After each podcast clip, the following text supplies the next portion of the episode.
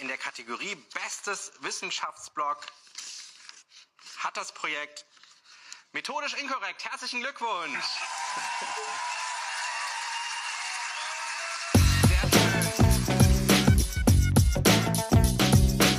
If, if, you, if you base medicine on, on science, you cure people. If you base the design of planes on science, they fly. Um, if you base the design of rockets on science, they reach the moon. It works. Bitches. Methodisch inkorrekt Folge 190 vom 4.5.2021 direkt von der Preisverleihung der Wissenschaft. Mit mir heute wieder mein Hauptgewinn Reinhard Remfort. Ich nehme diesen Preis nicht an. Das hätte Stil gehabt, oder? Wenn wir endlich gewinnen mal was und dann lehnen wir ab.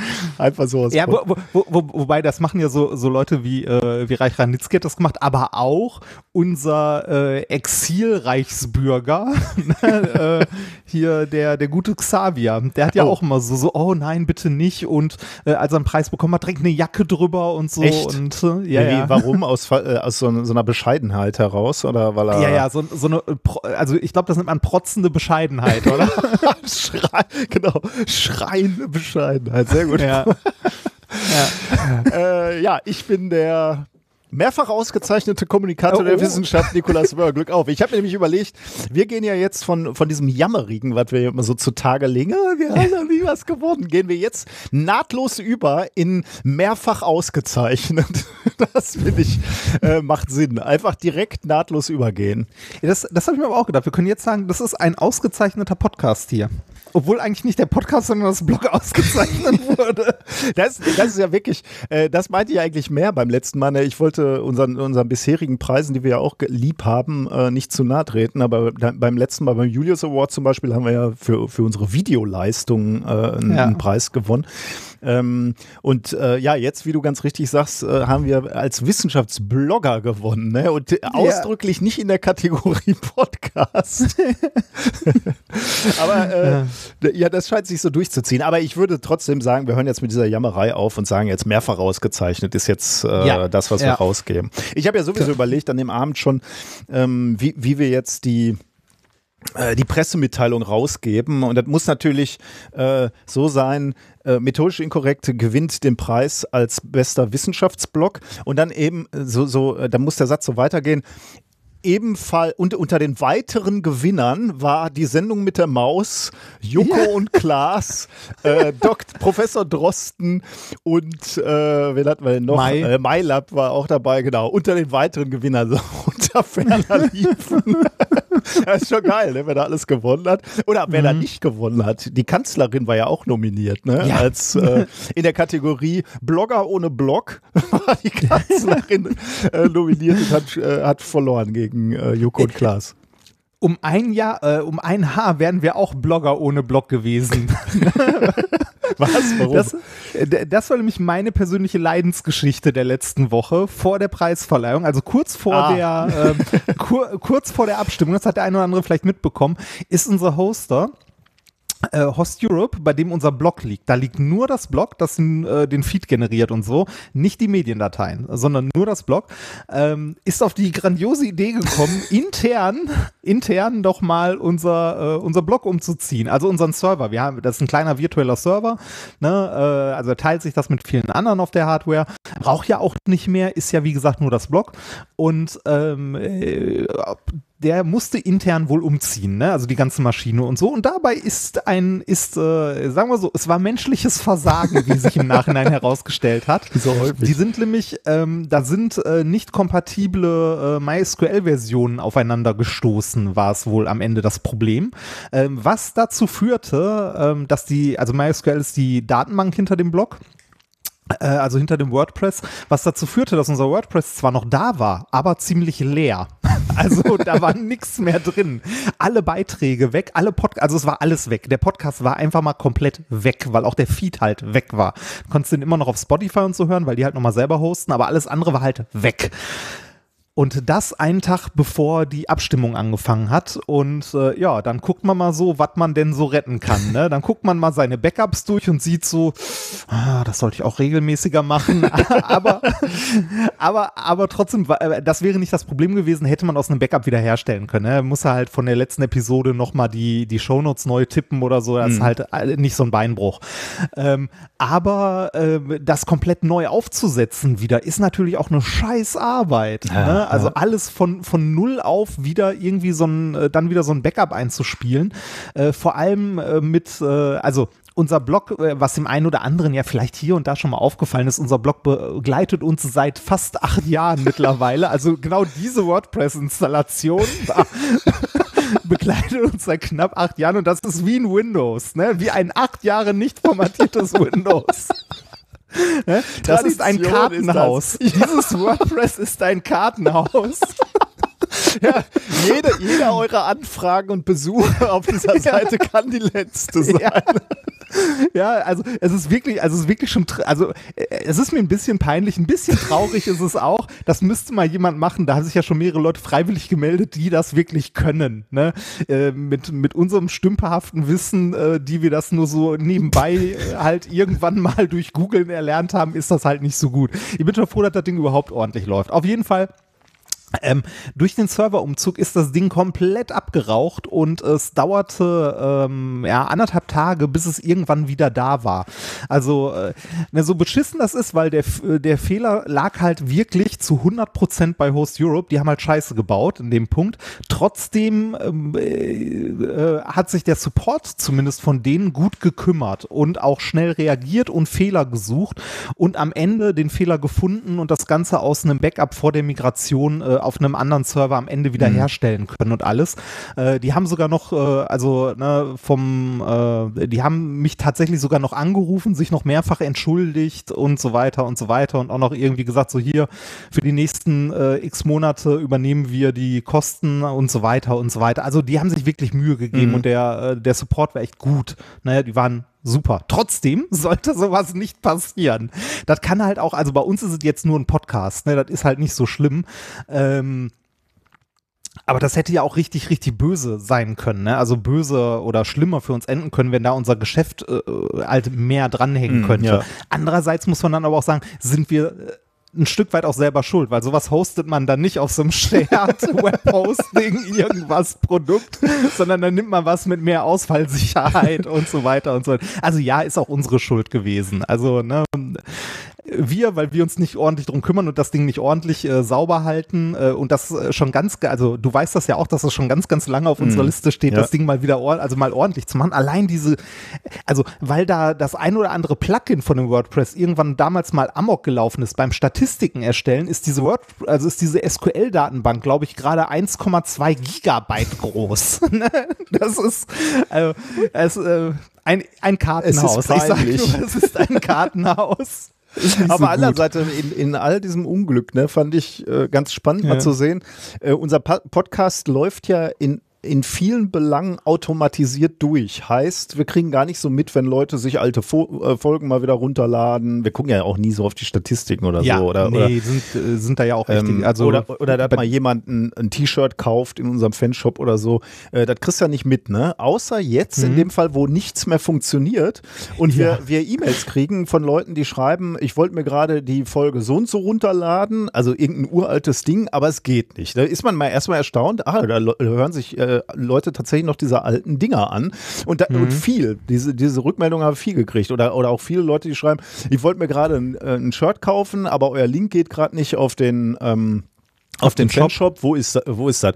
Und dann merkst du erstmal, dass da so ein Grundrauschen ist von Zeug, was wir gar nicht mitkriegen, ne? Und das ja. ist dann, fand ich dann auch irgendwie ganz spannend, muss ich sagen. Ja. Da, äh, selbst, selbst wenn wir mal drei Tage nichts hören von euch, dass da trotzdem irgendwie Leben äh, im Hintergrund ist. Ja, Äh, die, diese Geschichte mit dem Ausfall hat noch mehr Ebenen, ne? die ich zum Teil schon wieder verdrängt habe, weil als das Blog dann komplett weg war und ich nicht sehen konnte, was wir tun konnten, ähm, wir haben ja noch ein, also wir haben kein Backup, kein, also doch, wir haben ein Backup, aber wir haben auch noch ein Backup-Blog. Und zwar haben wir Sachen auch noch bei, äh, bei Prodigy liegen, mhm. zum Teil. Und aus den Sachen kann man mit ein paar Klicks ein schnelles Blog erzeugen, ne? also ohne, ohne große Probleme. Da habe ich mir gedacht, okay, bevor jetzt unsere Domain minkorrekt.de ins Nichts läuft, ähm, mache ich mal eine Umleitung und äh, leite die auf dieses Ersatzblog um. Dass, wenn wir gerade schon für den goldenen Blogger nominiert sind und Leute das eventuell mal sich angucken wollen, da zumindest nicht ein 404 oder sowas kommt, sondern irgendwas, ne, was nach unserem Podcast aussieht. Habe ich gemacht.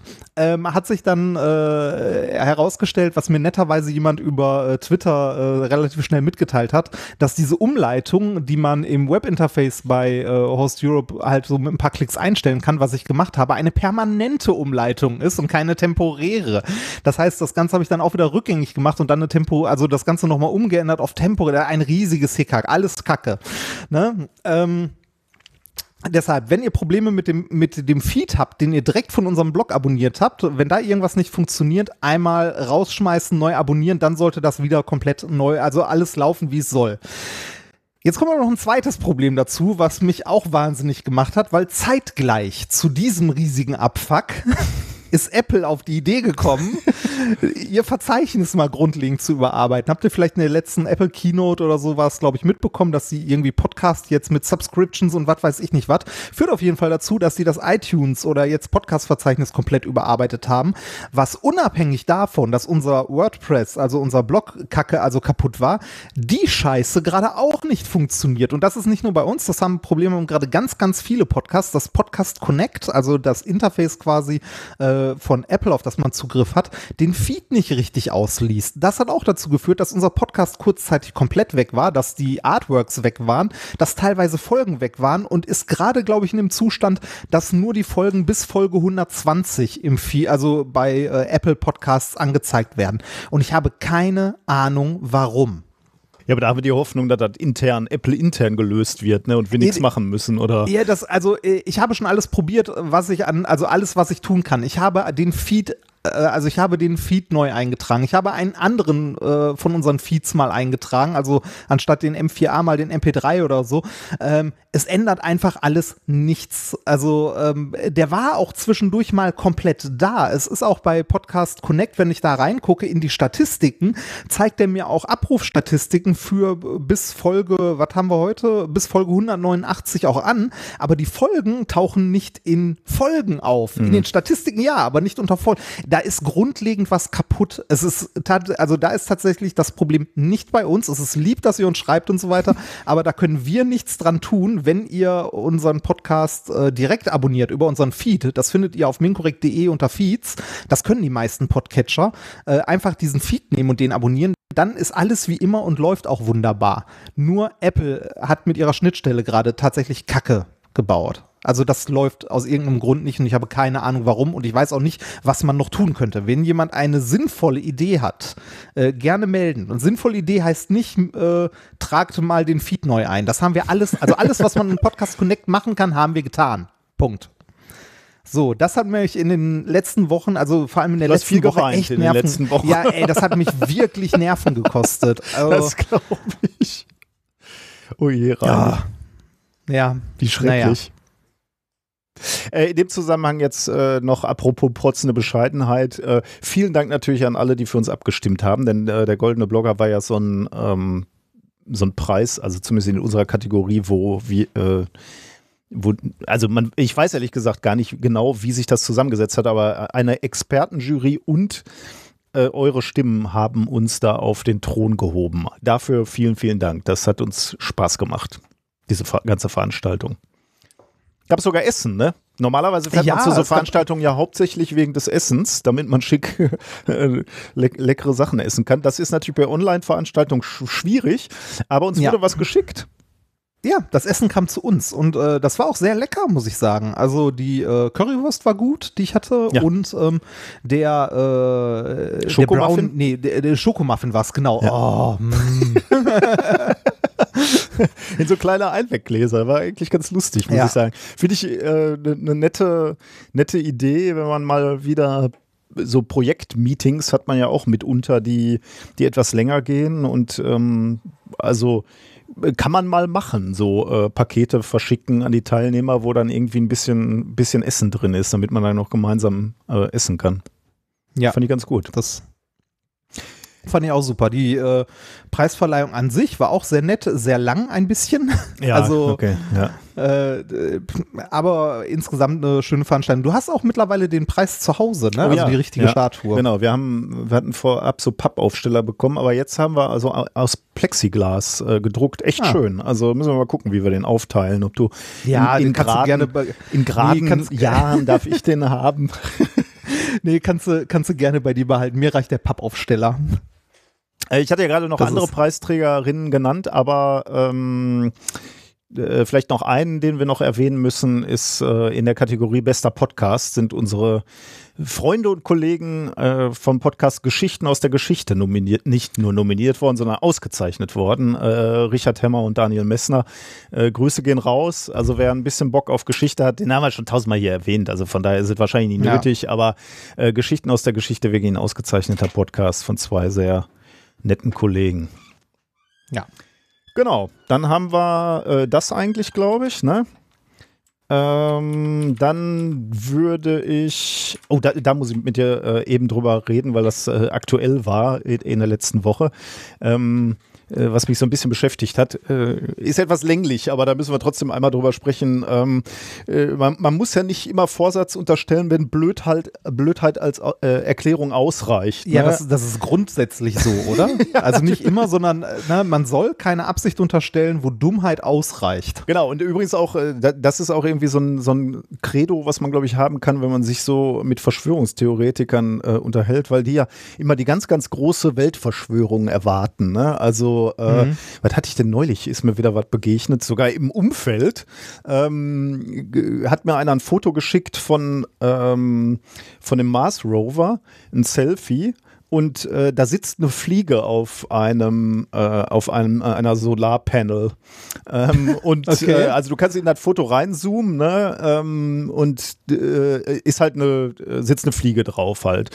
Ähm, guckst du dir, also zu, zu, zwei Dinge habe ich gemacht. Als erstes habe ich mir mal das Originalbild rausgesucht von der NASA. Da sitzt die Fliege natürlich nicht drauf. Jetzt würden natürlich die Schwurbler sagen, ja, ja, das haben die. Äh, Genau, wegretuschiert. Das Ist- wegretuschiert. ist doch ganz klar.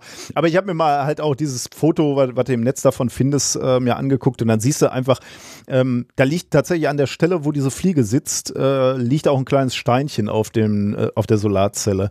Und wenn du da die Pixel vergleichst, ne, dann sind im gesamten Bild und vor allem da, wo wo dieses Steinchen liegt, sind sehr spezifisch ausgewaschene Pixel und die Fliege hat sehr eckige, kantige ähm, gut abgegrenzte Pixel. Da siehst du also das schon. ist so beim Marsfliegen. ja, ja, wahrscheinlich. Ähm, und allein daran siehst du halt schon, dass das miserabel gefotoshoppt ist. Aber ähm, äh, das finde ich halt äh, spannend, weil wenn ich mich mit jemandem unterhalten habe und dann, ähm, dann, dann, dann muss und, und dann kam halt irgendwann die Frage, ja, vielleicht sind die gar nicht auf dem Mars, vielleicht ist das alles nur ein, ein Hoax. Und dann habe ich halt gesagt, okay, das kannst du natürlich sagen, aber dann gehst du den ganz großen Weg. Ne? Dann musst du nämlich sagen, da ja die Kommunikation auch über die ESA läuft, dann müssen die Europäer eben auch drin hängen und äh, die Russen müssen mit drin hängen und wahrscheinlich auch irgendwelche Hobbyfunker, die, die äh, ihre Antennen in Richtung Mars richten und da möglicherweise Dinge, Dinge hören, zum Signale hören können. Ähm, die müssen alle mit drin hängen. Also das heißt, du gehst sofort all in. Ne? Also wenn es die Verschwörung ist, ist es, ist es die ganz große Nummer. Und deswegen eben auch hier, ne?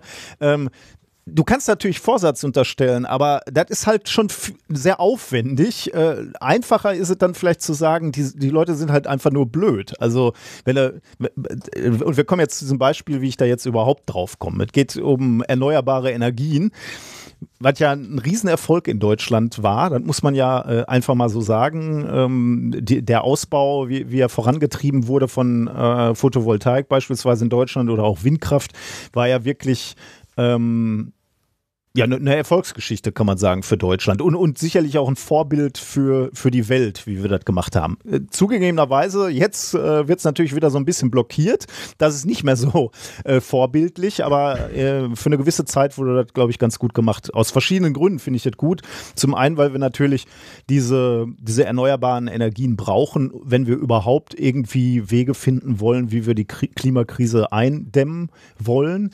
Ähm, zum anderen ist es halt eine unheimlich schöne Methode, glaube ich, diese erneuerbaren Energien, um Leute ähm, bei dieser gesellschaftlichen, bei diesem gesellschaftlichen Wandel mitgestalten zu lassen. Also wenn du den Leuten sagst, hier steht jetzt ein, eine Windmühle ähm, und ihr profitiert davon mit oder du machst dir Photovoltaik auf deine Scheune und du profitierst davon mit, dann, äh, dann hast du diese, diese Teilhabe äh, auf einer sehr persönlichen Ebene, wo du dann natürlich ja. irgendwie schnell sagst, äh, ja, dann bin ich großer Fan von Photovoltaik, wenn ich auf einmal damit Geld machen kann, Ge äh, Energie ernten kann. Ja, äh, ja äh, wobei ähm, sich so eine, so eine Windkraftanlage, die baust du dir ja höchstwahrscheinlich ja. nicht irgendwo hin, ja. ne? sondern die wird von irgendwie größeren Unternehmen und du wirst dann entschädigt oder so.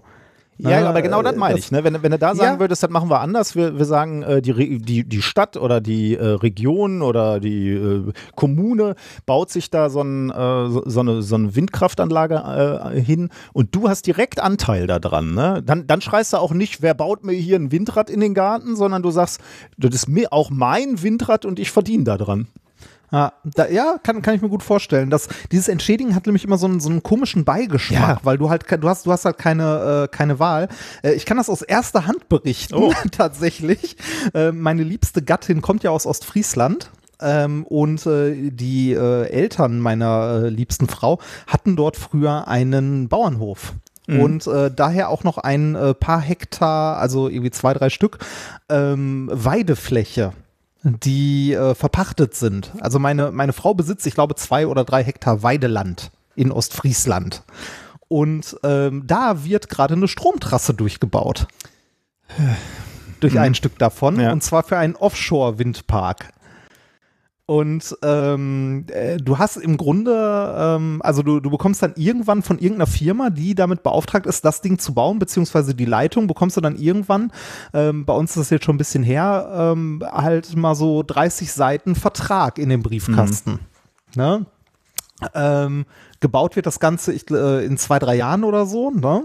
Ähm, aber du, du sitzt dann da, hast irgendwie dein, äh, deine zwei, drei Hektar Land was jetzt nach unglaublich viel klingt, ne, aber Weideland in Ostfriesland, äh, sagen wir so, ein, Quadrat, ein Quadratmeter in Berlin ist mehr wert. Ach was. ne, das, überraschend. Also, ne, ähm, auf jeden Fall, äh, aber du hast das halt, ne, das liegt da irgendwie rum, da hast du irgendwie deinen Pächter, der da irgendwie seit 20 Jahren seine, seine, äh, seine Kühe drauf grasen lässt oder so, ne, und ähm, dann kriegst du plötzlich irgendwie so 30 Seiten Vertrag in den Briefkasten geknallt, versuchst sie zu lesen und verstehst kein Wort mhm. davon, also wirklich nichts, ne, ne? Weil auch an dem ganzen Ding dann irgendwie natürlich nicht eine Firma beteiligt ist, sondern irgendwie direkt fünf Firmen, ne? Die eine Firma, die, die, äh, die das Offshore-Winding baut, die anderen, äh, die irgendwie die Leitungen bauen, die dritte ist die Holding über dem Ganzen und so. Äh, dann eine, eine vierte Firma, die irgendwie die ähm, mit den Bauern, Pächtern und Eigentümern irgendwie die ganzen Sachen vertraglich regelt und so. Und dann hast du diesen Brief in Hand und, und da steht dann irgendwie drauf so, ähm, weiß ich, es geht dann um die Eintragung eines Leitungsrechtes ins Grundbuch. Ja, okay. Ne? Ja. Das, das, also das geht ja gar nicht darum, dass du dafür irgendwas von hast, sondern du kriegst im Zweifelsfall, also äh, du musst erstmal nur Rechte abtreten oder wo? Genau, du, du, du musst Rechte abtreten, wirst dafür entschädigt, bekommst okay. halt, äh, okay. Äh, ne, bekommst halt Geld, weil dein Warte, Land. Einmalig oder dauerhaft? Nee, einmalig. Mhm. Äh, du bekommst dafür einmalig halt Kohle, äh, dafür, dass halt äh, da, also in, in dem Fall jetzt von, von meiner Liebsten ist es so, dass auf einem Stück Land, also auf einem Weideacker, äh, an einer Ecke tatsächlich irgendwie, weiß nicht, auf eine Länge von 10 Metern oder 20 Metern oder so, äh, so ein Stück der Leitung halt mhm. das Land streift. Das heißt, die kommen da mit Baggern, baggern das auf, äh, legen da zwei Hochspannungstrassen durch, also unterirdisch und die sind dann halt im Boden. Ne? Hat aber zur Folge, dass dann da ein Schutzstreifen entsteht, auf dem du bestimmt bestimmte Sachen nicht mehr anbauen darfst, äh, die halt tief wurzeln. Ähm, du hast das Problem, dass äh, eventuell dass äh, der äh, Bauer, der das gepechtet hat, ne, wenn der da was anbauen würde, äh, halt Ernteausfall hat oder so, dafür wird der natürlich auch entschädigt. Aber du hast am Ende, hast du dein Land, wie es vorher auch war, es ist aber belastet damit, dass dort eine Firma ein Leitungsrecht hat. Ne, äh, dass du auch nicht ohne weiteres einfach so aus dem Grundbuch wieder löschen lassen kannst, sondern erst am Ende, wenn die Leitung irgendwann mal in 30 Jahren oder so äh, obsolet ist und nicht mehr benutzt wird. Ne? Ähm, du hast aber auch, also äh, nur so, so halb eine Wahl, ob du das jetzt dem zustimmst oder nicht, weil im schlimmsten Fall wirst du am Ende enteignet. ne? Weil äh, ist dann halt so. Ist also äh, kann ich auch verstehen, weil so große Anlagen, wenn man jetzt so eine Trasse baut, ne, da äh, sind so viele Parteien im Boot, das ist halt schwierig. Ne? Ähm, ich finde es aber, also äh, ich habe es als als doof empfunden, dass du halt äh, null Ahnung davon hast und plötzlich äh, wirklich so so einen Stapel Papier im Briefkasten hast. Das ist die erste so, Kontaktaufnahme. das ist die, er- ja, Okay. nicht so, ri- Ah. naja, nicht so richtig. Du kriegst vorher noch mal irgendwie was gesagt, so telefonisch hier und da, aber am Ende hast du dieses Ding im Briefkasten und hast eigentlich gar keine Ahnung, ne? Und äh, wir haben uns dann hingesetzt haben gesagt so, hm, okay, das ist ja schon was Dauerhaftes, wenn man jetzt irgendwie eine Eintragung im Grundbuch halt äh, irgendein ein Wegerecht, Leitungsrecht oder was auch immer abtritt, ne? Ähm, äh, weiß ich nicht, man Mhm. weiß ja auch nicht, ist die Entschädigung, die man denn da jetzt bekommt, ist das denn üblich? Ist das angemessen? Ist das Naja. zu wenig oder ja, so, per ne? Persönlich würde ich sagen, bei so einer Nummer, da müsstest du eigentlich Leute auch mal zusammenrufen und dann gemeinsam diskutieren irgendwie. Ne? Ich finde, da, da sind ja auch so Aspekte drin, äh, äh, wo ist jetzt wo sind jetzt deine persönlichen Interessen und wo ist das Interesse des Gemeinwohls? Ne? Ja. Also sowas muss man ja auch diskutieren. Ähm, Klar können jetzt Klar. alle sagen, wir wollen keine Windräder in Deutschland haben, aber äh, irgendwo muss die Energie herkommen. Ne? Da müssen wir halt sagen, okay, dann bauen wir wieder Atommeiler, weil, äh, aber die müssen auch irgendwo stehen. Also ähm, immer nur Nein sagen geht ja nicht. Ne? Aber, aber, nein, nein, aber die Ängste will ich natürlich ernst nehmen. Du musst mit den Leuten dann zu, dich zusammensetzen und musst denen das erklären. Ähm, Genau, und genau das ist der Punkt. Ähm, das ist auch was, was, was ich an der ganzen Sache insgesamt bemängeln möchte. Also ich finde das richtig und wichtig, dass man sowas baut und so weiter, aber irgendwie eine, ähm, eine angemessenere Aufklärung darüber. Wir haben das jetzt am Ende so gemacht, dass wir äh, uns halt mit, äh, ne, mit, äh, mit Leuten noch unterhalten haben. Wir haben geguckt, okay, wen kann man denn da fragen und äh, haben dann gesehen, okay, es gibt einen Interessenverein der Bauern Ostfriesland und so weiter. Oh, da gibt's auch eine Rechtsberatung und ähnliches. Ne? Fragen wir doch da mal an. Hat aber, also ne, am Ende telefonierst du halt viel rum, redest mit etlichen Leuten und lässt dir halt erklären, was in diesen Verträgen überhaupt drinsteht. Ne? Weil du, äh, du verstehst das halt nicht. Ne? Ähm, und dann, nachdem du das erklärt hast, kannst du halt sagen, okay, ne, also eine Entscheidung treffen tust du eh nicht. Also ich, finde es ja auch gut, wenn da Windanlagen gebaut werden und so, ne? Ähm, äh, da, äh, ne, du, du hattest auch äh, die, die Firma, die das organisiert hat, hat dich halt auch beraten, ne? also von der du dann die Verträge hast, die konntest du auch anrufen, die haben dir auch Sachen erklärt und so weiter, aber das hat natürlich einen Beigeschmack, ne? weil das keine unabhängige Ja, ja. dritte Partei Ja. ist. Ne? Aber äh, am Ende war es jetzt so, wir haben dann irgendwie ne, für äh, halt bei einem entsprechenden Verein halt mal nachgefragt, meine Frau hat mit denen telefoniert, irgendwie eine halbe Stunde sich alles einmal erklären lassen und dann gesagt so, ja, okay, ist ja gut, ne, dann äh, machen wir das mal fertig. Und das ist nicht was, wo du einfach nur unterschreibst und das war's dann, sondern du musst selber mit dem Zeug noch zum Notar ne, und den ganzen Mist eintragen lassen und so. Ja, also okay, das ist noch, natürlich nochmal so eine, ich sag jetzt mal so Autobahn oder Hochspannungstrasse, das sind jetzt sehr äh, spezielle äh, Dinge. Ähm, da, da würde mir jetzt auch schwerfallen, mir, mir vorzustellen, wie da eine, eine Beteiligung aussehen könnte. Also Ja. bei einer Autobahn kannst du ja schlecht eine Mautstation draufsetzen, Ja, klar, du ne, ja, persönlich klar. dann Nee, aber- abkassierst. Aber bei so einem Windrad würde ich halt sagen, da könnte man die Beteiligung irgendwie in, äh, der, der, der Bevölkerung irgendwie ein bisschen mehr äh, forcieren, damit die auch, auch was davon haben.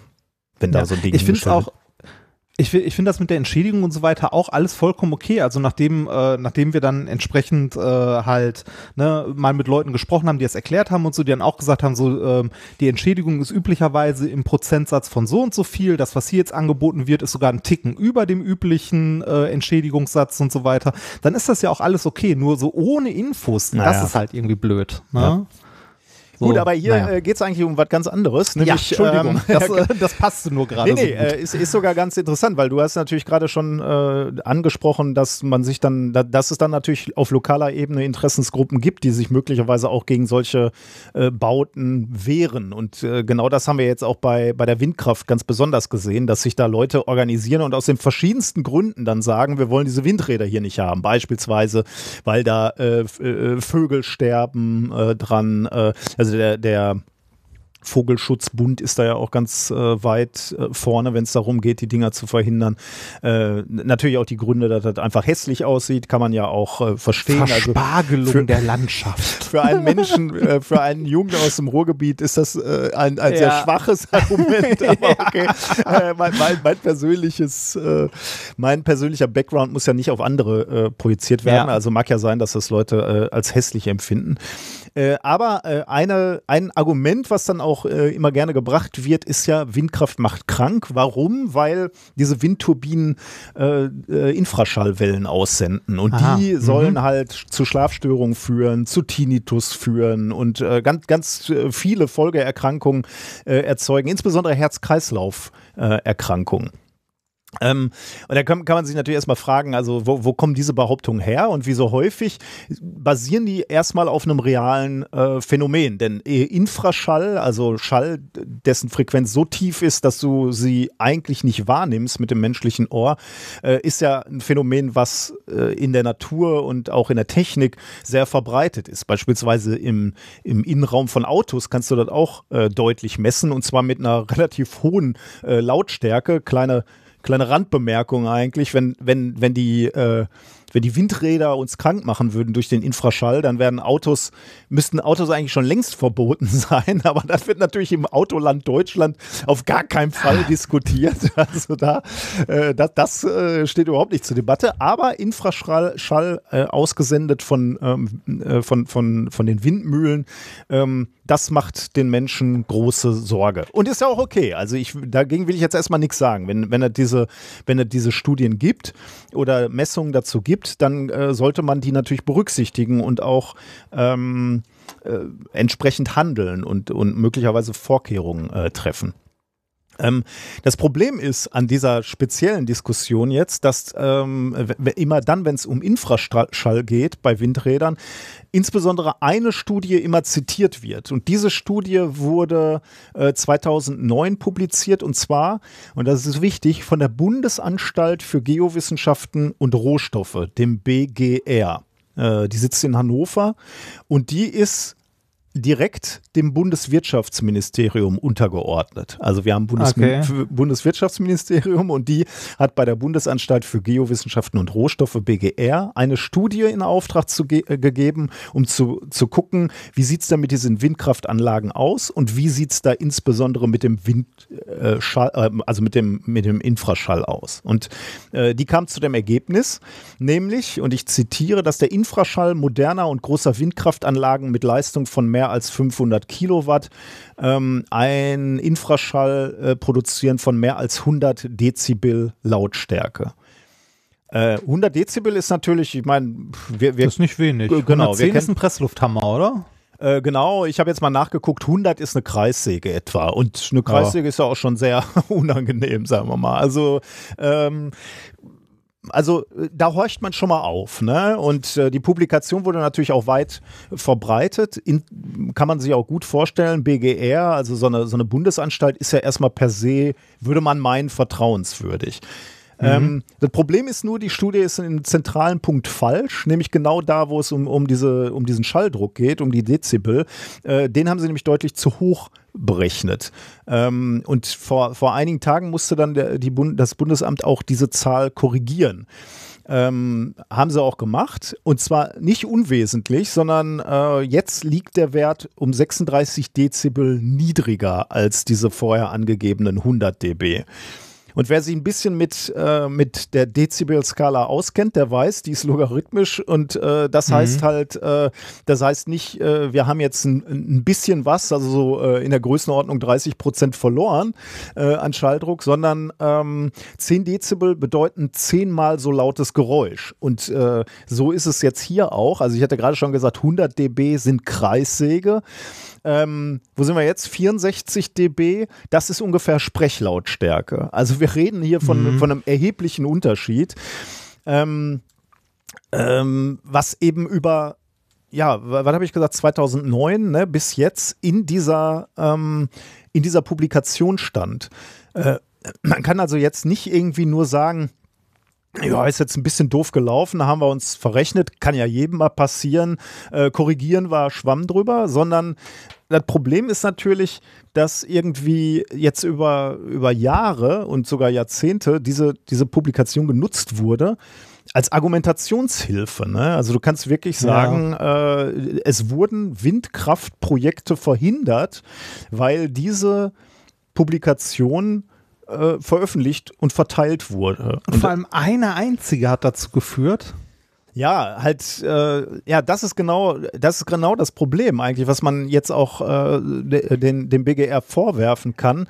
Ähm, äh, ja, eine einzige, die natürlich sehr prominent war dadurch, ja, dass, dass, dass sie ja. vom BGR kam. Aber es gab in der Zwischenzeit natürlich äh, andere Publikationen, die immer wieder nachgewiesen haben und gezeigt haben, dass das eigentlich relativ ähm, äh, also dass diese Zahl einfach zu hoch ist. Und der BGR hat fast also muss man fast, also das ist jetzt so, eine, so ein bisschen Unterstellung von mir, aber ähm, fast äh, äh, wissentlich ignoriert, dass es andere Studien gab und, und zwar äh, Res äh, Resultate von äh, nicht, nicht von irgendwelchen Hallodris, nicht also nicht, nicht vom Eike-Institut. Ja, genau, ja, genau. Gut, die werden natürlich sowieso im anderen Team, die würden ja sowieso noch höher korrigieren. Aber da waren beispielsweise auch Studien und Berechnungen von der Physikalisch-Technischen Bundesanstalt dabei, ähm, die, die beispielsweise zum Ergebnis kamen, wir reden hier maximal von 60 Dezibel in 200 Meter Entfernung bei Windrädern. Also da hätte man schon beim BGR auch schon seit Jahren aufmerksam werden können. Ähm, ah. Denn die waren die einzigen, die so hohe, hohe Werte publiziert haben. Und ähm, ja, warum wurde das jetzt eigentlich überhaupt äh, erstmal angestoßen, diskutiert oder korrigiert? Weil sich äh, ein, ein, einzelner Wissenschaftler, eigentlich Stefan Holzheu, dahinter geklemmt hat. Also der hat, hatte hatte die Zahlen nochmal nachgerechnet und hat dann festgestellt, ähm, die, die stimmen eben nicht. Ähm, ich, ich, glaube sogar, weil er persönlich davon betroffen war. Also irgendwo in seiner Umgebung sollte so ein Windrad gebaut werden und das wurde dann auf, auf lokaler Ebene diskutiert und dann hat er sich eben genau diese Publikation mal etwas näher angeguckt und kam dann zu dem Ergebnis, da ist ein Fehler drin. Und dann hat er den Autor der BGR-Studie angeschrieben und zwar schon im Frühjahr 2020 und seitdem 18 E-Mails oder so geschickt, wo er dann immer auf die Korrektur hingewiesen hat und diskutieren wollte. Da ist ganz lange nichts passiert, es kam irgendwie gar keine Antworten und erst als er dann gedroht hat, dass er eine Webseite hat und das publik machen wird, kam eine äh, ne, ne oh, Antwort und zwar eine Antwort, äh, dass sich das BGR überlegt, rechtliche Schritte einzulegen, wenn Was? er das veröffentlichen will, ja. ähm, und Was? das hat ihn aber nicht ein, äh, da hat ihn aber nicht ein, abgeschreckt, sondern er hat weiter publiziert. Ähm, und äh, das war, die haben dann keine rechtlichen Schritte eingereicht, wäre ja noch schöner gewesen. Aber die Drohung allein ist, schon, hart, schon hart. Ne? Ist schon hart. Ja. Ähm, aber führte jetzt eben dazu, äh, äh dass das publik geworden äh, ist, dass sie es jetzt korrigiert haben. Ähm, aber ja, wie gesagt, das Kind ist natürlich jetzt erstmal in den Brunnen gefallen. Ne? Also es wurden jetzt halt relativ lange auch mit, mit dieser Argumentation Windkraftanlagen äh, äh, verhindert. Und man könnte sogar noch, noch ein weiteres Argument äh, reinbringen ähm, man könnte ja auch noch sagen, äh, die BGR-Studie hat möglicherweise sogar Menschen krank gemacht. Denn wir wissen ja alle über die Kraft des Placebos, diese Menschen, die sagen, wir wollen diese Windkraftanlagen nicht in, in unserer Nähe haben, ja. ähm, die, die haben ja einen realen Leidensdruck und der wird sicherlich eher stärker, wenn du ihnen eine Studie gibst, die nachweist, dass du krank wirst von, von Windkraftanlagen. Äh, da ja. gibt es sogar eine, eine Studie tatsächlich, glaube ich, aus, äh, aus äh, Neuseeland Neuseeland, habe ich, hab ich mir hier notiert. Die haben genau das gemacht. Die haben äh, Leute in einen Raum gesetzt, äh, zwei Gruppen, äh, wo ein relativ hoher Schallpegel an Infraschall war.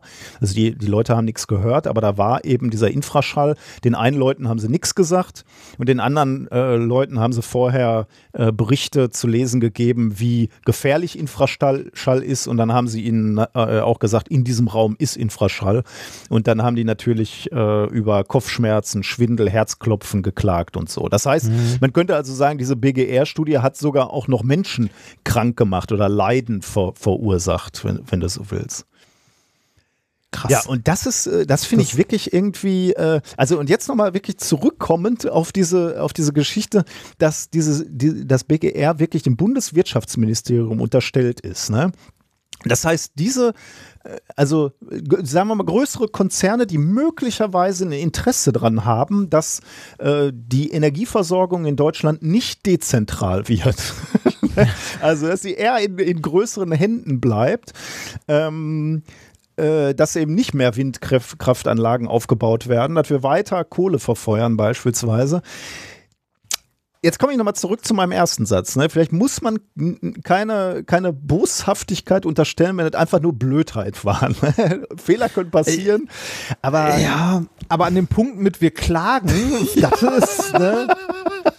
Äh, äh, also da wird's, da wird's langsam schwer, finde ich zumindest, an der Stelle noch Dummheit zu unterstellen. Ja also oder beziehungsweise dort nicht böse Absicht zu unterstellen, wenn tatsächlich gesagt wird, also na, wenn die eine Studie rausgebracht haben und jemand äh, berechtigte Zweifel daran hat ne, und nachweisen kann, dass dort mhm. Fehler drin sind, ja.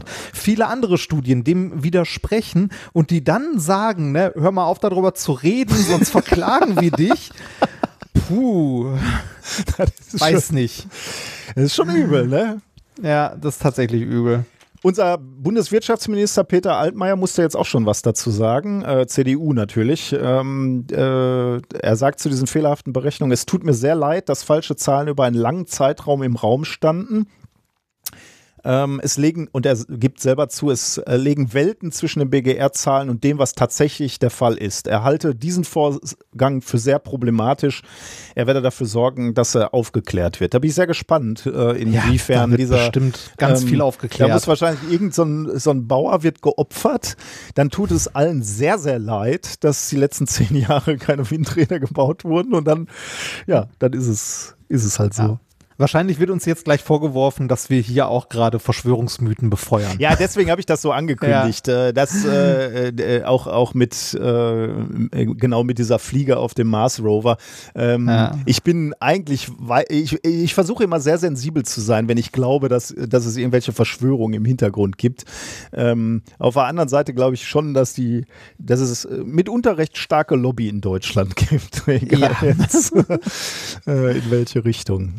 Ja, äh, fand ah. ich ein starkes Stück, muss ich sagen, weil äh, wir brauchen ja die erneuerbaren äh, Energien ähm, und ja, äh, äh, wir sind ja auch auf einem guten Weg eigentlich. Ne? Ich habe äh, ja, gesehen, im letzten ist, Jahr hatten wir zum ersten Mal im Strommix 50 Prozent äh, erneuerbare Energien. Das ist ja eigentlich klasse. Aber ich finde es also ich finde es ja immer noch ein Skandal, dass wir das nicht weiter fördern. Also äh, zumindest nicht mehr in dem Maß fördern, sowas wie ja, Solaranlagen ja. und ähnliches. Ne? Das haben wir alles mal gemacht, aber das ist ja alles, äh, das äh, läuft ja aus oder ist ausgelaufen. Und äh, da frage ich mich auch, warum läuft sowas aus? Ja, warum? Also, zumal, zumal du halt siehst, ähm, dass wir, äh, dass wir ausbauen müssen. Ne? Also äh, wie gesagt, wir stehen bei 50 Prozent, aber wenn du die Klimaziele erreichen willst, habe ich mal nachgeguckt, dann müssten wir eigentlich Wind Windkraft allein um 8 Gigawatt pro Jahr zulegen.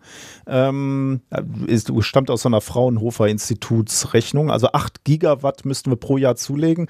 Allerdings haben wir im letzten Jahr beispielsweise 1,4 Gigawatt? Gigawatt? zugelegt. Also 8 müssten wir, um wirklich äh, Klimaziele zu schaffen. 1,4 haben wir. Das ist halt zu langsam einfach, ne? Ja. 8 Gigawatt ist aber auch nicht ganz ohne, ne? Das sind so 5, 6 Atomkraftwerke.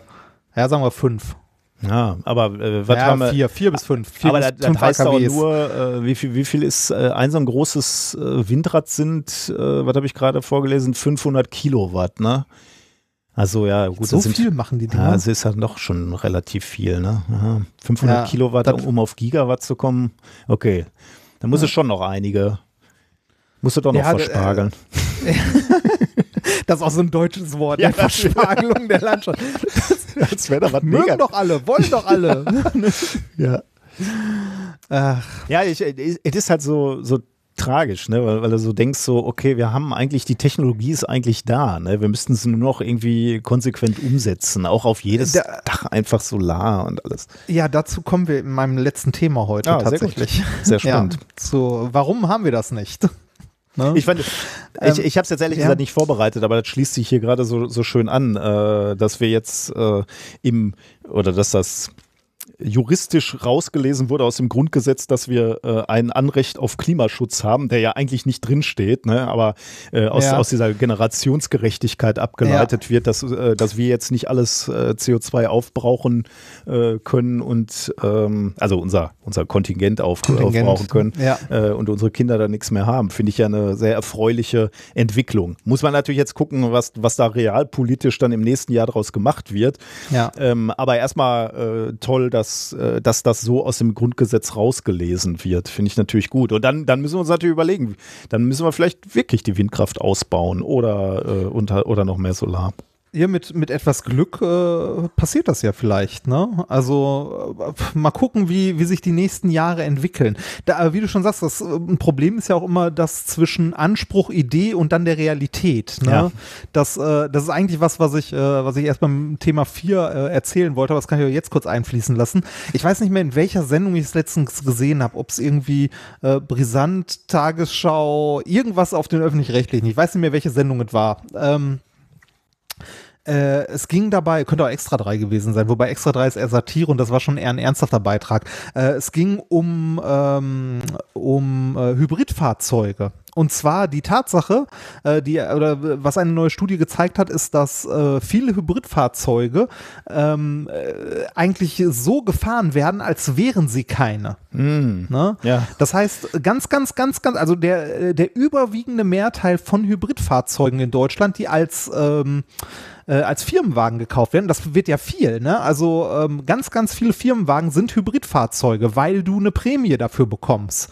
Ne, wenn du ein Hybridfahrzeug kaufst, anstatt ein äh, oder liest als Firmenwagen, Nutzt anstatt nur ein nichts, wenn du Verbrenner. weiterhin ne? äh, hinten den Diesel rausbläst. Ne? Ja, richtig. Und gena genau das ist das Ding. Äh, die sind ja eigentlich so gedacht, dass man äh, hauptsächlich den, äh, halt den Elektroteil nutzt und den, ähm, äh, den Diesel- oder Verbrennerteil dafür benutzt als Range Extender. Ne? Also um, nee, Mhm. Wenn- Range Extender ist dann nochmal mal- eine andere Geschichte. Ja. Äh, das das wäre nochmal, dass dann die Batterie lädt. Aber da ist so, ne, dass du mit dem Verbrenner halt fährst, wenn der Elektroantrieb leer ist. Ja. Ne?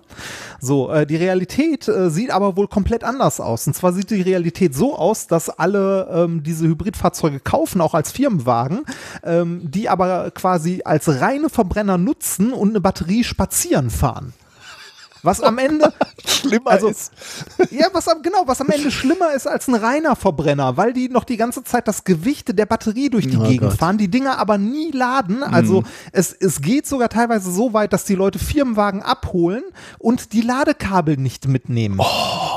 Alter, okay. Sondern, also, ne, sondern direkt, also Hybridfahrzeug Vorsatz. abholen und Ladekabel, ja, nee, brauche ich nicht. Ne? Und, und nicht vereinzelt, sondern die Mehrheit, die überwiegende Mehrheit davon wird nicht, also es war irgendwie unter 10% der zurückgelegten Strecken von denen, äh, von diesen Gesamtfahrzeugen, also irgendwie so in der Größenordnung um 10% oder so, werden elektrisch gefahren und der Rest Verbrenner. das heißt, von allen Hybrids. ja. Ui. Also zumindest von denen, die da in der Studie äh, irgendwie, das glaub, Also, das, das ist jetzt die Studie, die du in Thema 4 vorstellst? Nee, das ist nicht die Studie. Okay. Das habe ich nur als, als Weil jetzt, jetzt würde ich natürlich auch sagen, ist das Verschwörungstheorie? Wir müssen heute, heute müssen wir aufpassen. Wir sind beide verschwörungstheoretisch unterwegs. ist das, ist, sind das belastbare Zahlen? Äh, ja, sind es. Oh äh, ich kann mal kurz gucken, äh, ob ich. Äh, Okay, das ist natürlich die, ein die, Desaster. Die, die Zahlen, Moment, die Zahlen sind so noch nicht belastbar, die habe ich nur aus meiner Erinnerung. Ähm, warte mal, was war das? Bei Hybriddienstwagen liegt der Anteil sogar bei nur 15 Prozent von dem, was wirklich elektrisch gefahren Okay, wird. aber jetzt reden wir schon mal von Hybrid-Dienstwagen explizit, ne? Also nicht, Ja. nicht, dass wir jetzt ganz viele Mails von unseren Hörerinnen und Hörern kriegen, die sagen, ich fahre auch einen Hybrid und ich bin immer elektrisch unterwegs. Das ja, kann alles nein, nicht sein. nein, nein. Das, okay, Dienstwagen, nein, ja. Aber ja, Dienstwagen, aber das ist halt ein großer Ja, Teil. natürlich, ne? natürlich, klar. Ja, das ist ähm, also es sieht in Summe äh, in Summe halt nicht also in Summe nicht viel besser aus davon. Ich habe das Ding gerade nicht mehr nicht mehr parat. Ja, ich habe es ja. halt nebenbei irgendwo so im Fernsehen mal laufen gehabt. Das ist eine Studie der äh, des Öko-Institut e.V. für angewandte äh, Ökologie. Findet Mhm. Krass. man also können, kann ich in die kann ich in die Shownotes mal hauen. Dann kann da kann man da mal mehr äh, durchlesen, wenn man möchte. Das Ganze trägt den Namen Plug-in Hybrid Electric Cars Market Development Technical Analysis and CO2 Emission Scenarios for Germany. Äh, das Ganze äh, ist vom September 2020 tatsächlich und hat in Summe, also ich hatte das auch mal überlegt als Thema zu nehmen, aber äh, das ganze Ding hat, äh, ich glaube, knapp 100 Seiten oder so.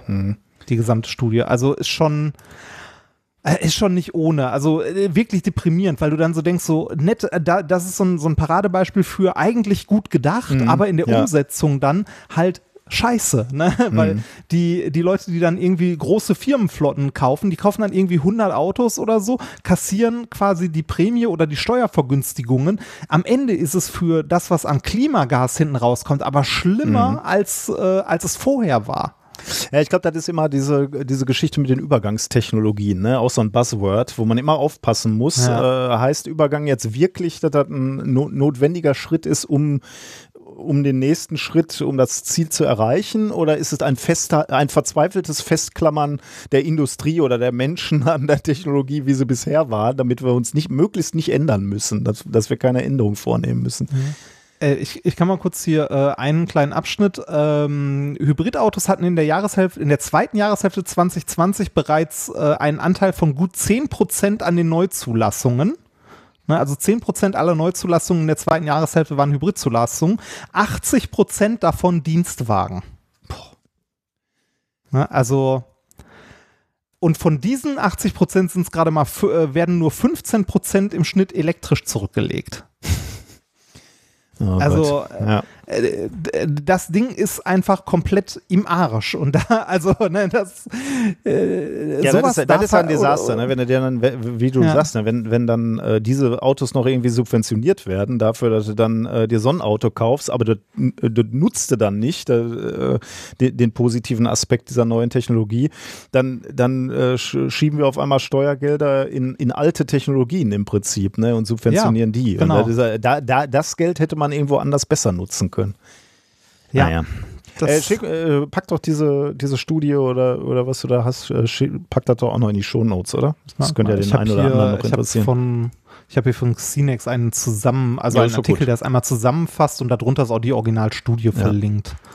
Ähm, packe ich hier direkt mal hin. Äh, ich kann, äh, wo, wo wir jetzt gerade schon so viel über Klima gesprochen haben, kann ich ganz kurz ähm, erwähnen, dass äh, wir machen ja gerade diese Klim Klimaring-Vorlesung äh, Ja. an der Uni und äh, da ist jetzt am Donnerstag der äh, dritte Termin, äh, 50 Prozent erneuerbarer Strom in zwei, 2020, schon Halbzeit von äh, Professor Ziel von der Uni Duisburg-Essen, des Wirtschaftswissenschaftler und äh, Ökonom. Da bin ich auch mal gespannt. Ähm, äh, in welche Richtung das geht und was, was ich da wieder lerne. Und äh, warum ich das auch erwähne, die erste Vorlesung ist jetzt auch als Video schon veröffentlicht auf der Webseite, habe ich auch mal in die Shownotes gepackt. Also kann man sich nochmal angucken, wenn man daran äh, Interesse hat, der, die nochmal nachzugucken. Von Ferdi Schüt über äh, die Herausforderungen für die Wissenschaft der Klimakrise Das war echt auch ein schöner, schöner Übersichtsartikel.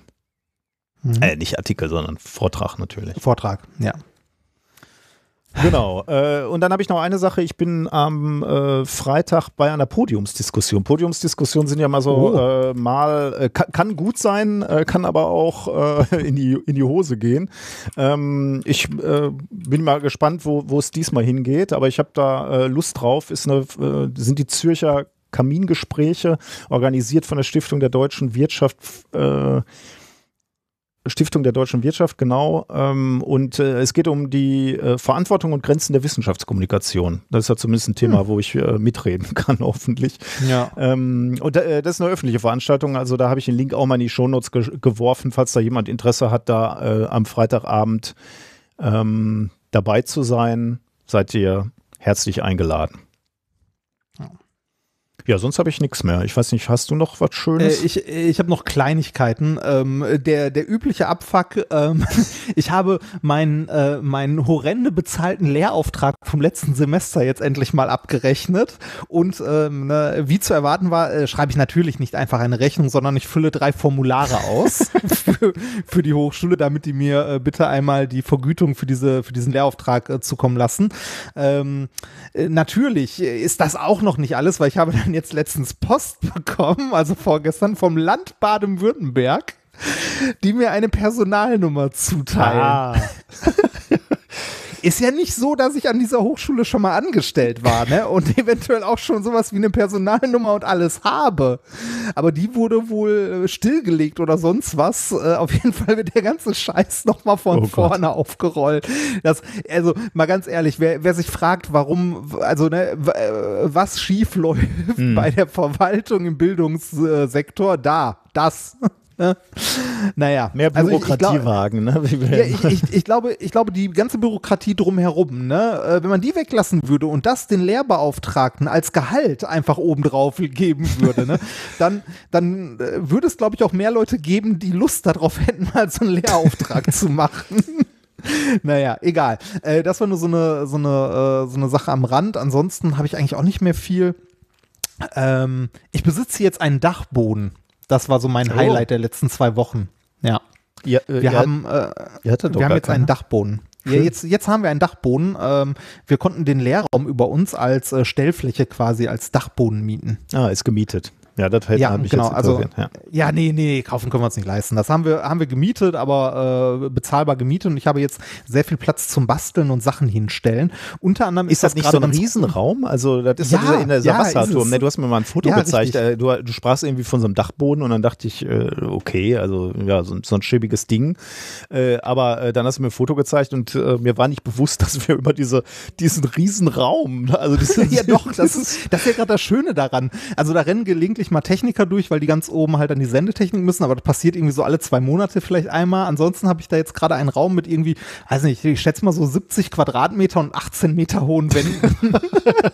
Ja, wirklich in Kubik man eine. Kletterhalle reinbauen. Ja, das habe ich auch gedacht. Ja. Ja. Äh, nee, hau Hauptsache deine Miete wird nicht in Kubik abgerechnet, sondern Nee, nur nee, in nein, nein, nein, nein, Ja, nein, nein. ist- Das ist äh, Fläche, also so Stellfläche. Das auch quasi als Dachboden dann, also so als Lager vermietet. Da ist ja nichts, ne? Da ist kein, kein Wasser, kein Strom, kein gar nichts. Mhm. Das ist so als, als Dachboden halt. Und ich benutze das auch hauptsächlich dafür, um und äh, um und um für meine ganzen Basteleien hier mit den Konsolen und so mal Sachen zu lackieren. Unser Keller ist halt vier Etagen unter uns, ne? Und der Dachboden ist halt eine Treppe nach oben. Das ist dann doch schon sehr, sehr praktisch. Gerade jetzt, ähm, ich, äh, das kann ich vielleicht beim nächsten Mal erzählen. Wir renovieren gerade unser Bad in Eigenleistung.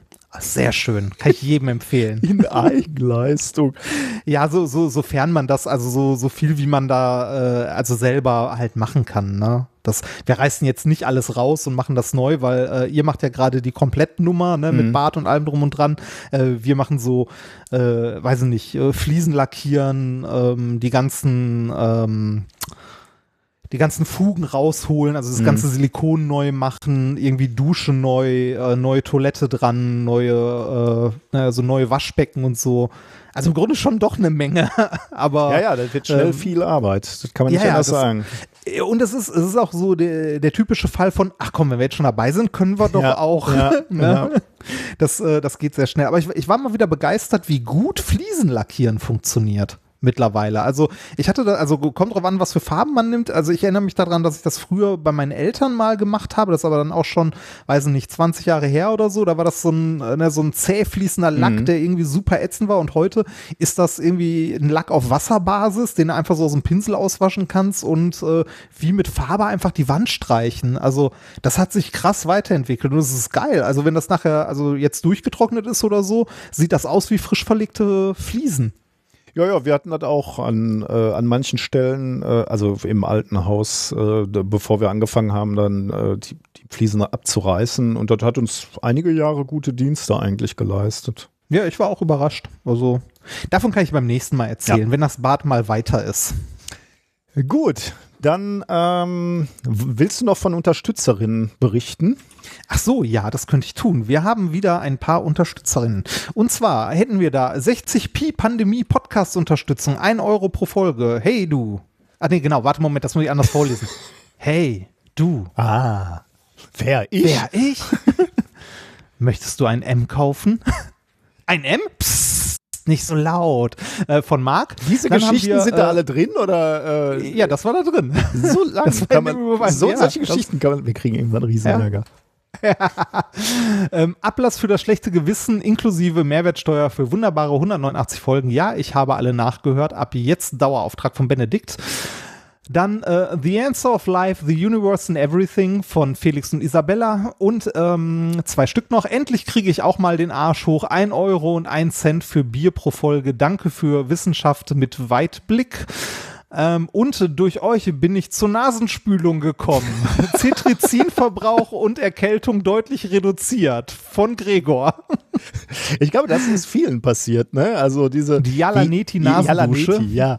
äh, wir, wir fanden das ja jetzt nicht so super oder ich, ich fand es nicht so angenehm, aber ich glaube, uns haben ganz viele schon geschrieben, dass sie durch uns darauf aufmerksam geworden sind und, und zumindest in der Allergiezeit damit auch sehr, sehr gut zurechtkommen. Finde ich ja super. Also ist ja auch nichts gegen zu sagen.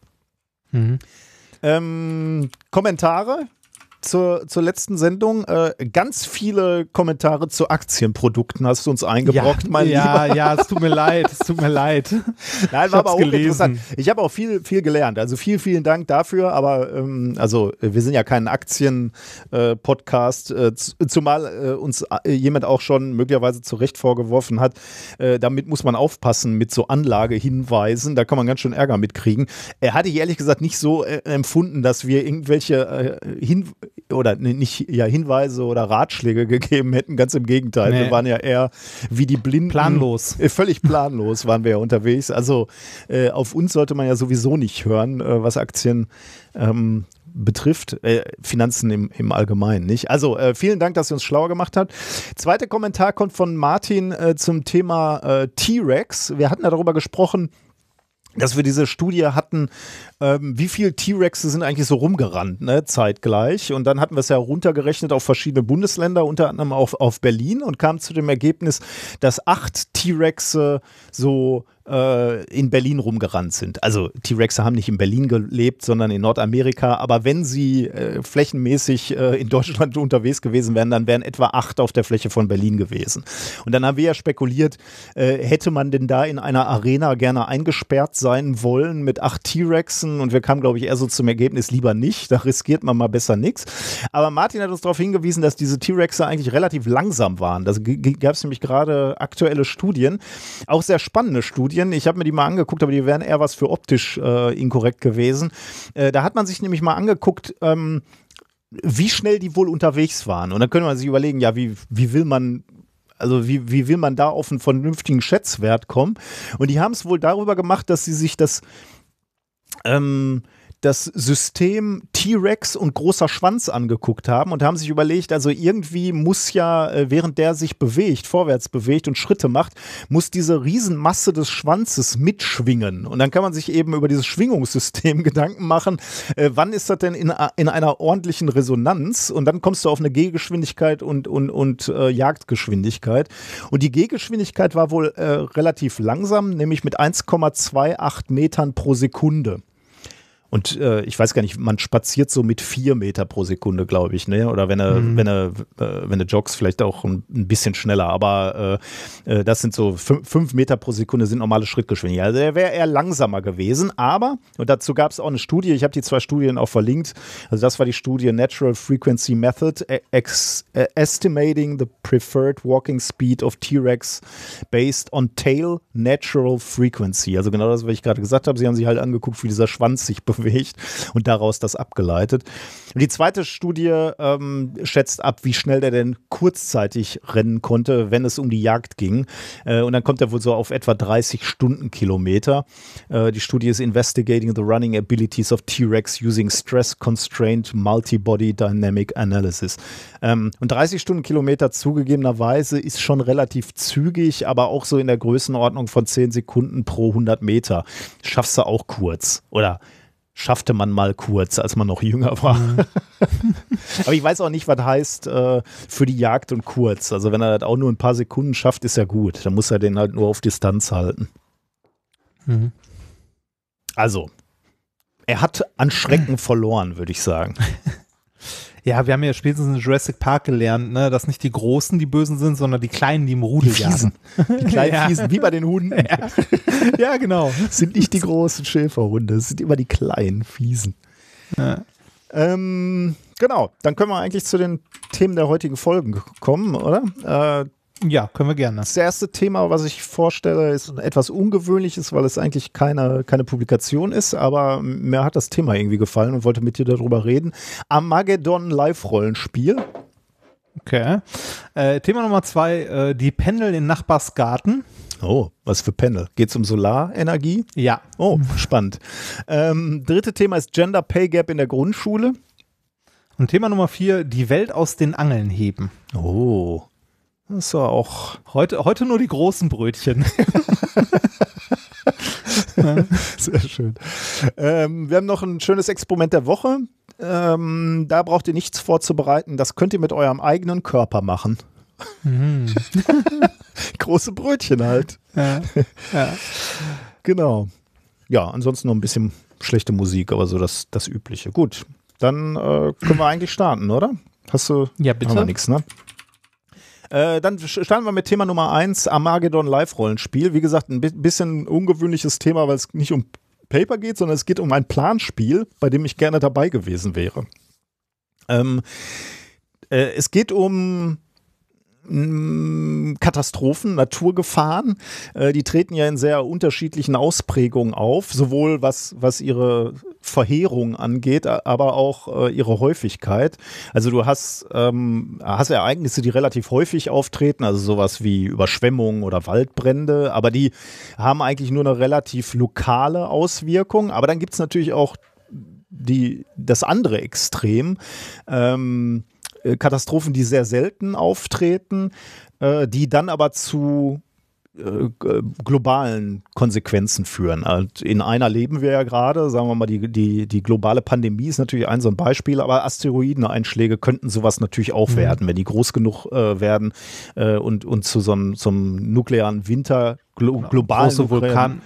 Zum Beispiel auch, genau. Äh, riesiger ja. Vulkanausbruch oder so könnte halt auch äh, globale Auswirkungen haben. Aber ist natürlich die sind natürlich etwas seltener. Aber ähm, das fand ich äh, spannend, weil wir beide uns darüber ja mal unterhalten haben. Auch äh, vielleicht äh, schon mal äh, als kleiner Teaser auf die Tour. Wir haben uns ja, also auf die nächste Tour, wir haben uns ja mal dr drüber unterhalten, dass man bei so bei so Einordnungen von so Katastrophen muss man eigentlich immer so ein bisschen auch sich überlegen, äh, also wenn man also man, man, muss diese Häufigkeit muss man in Betracht ziehen und die Auswirkungen eigentlich, ne, wenn man über Risiko spricht oder wenn man über Bedrohung spricht. Weil bei so was wie, wie der Atomkraft ist, haben wir ja genau da so einen, so einen gesellschaftlichen Vertrag eigentlich geschlossen, wo wir gesagt haben, okay, die Atomkraft pass da passiert relativ selten was, aber wenn da was passiert, dann sind die Auswirkungen auch verheerend. Und mhm. äh, dann muss, dann, wenn du dann die Risikoabwägung machst, dann kannst du dir halt nicht nur anschauen, wie häufig passieren denn diese Unglücke, sondern du musst dir halt auch sagen, wie, wie schlimm ist es denn, wenn das passiert.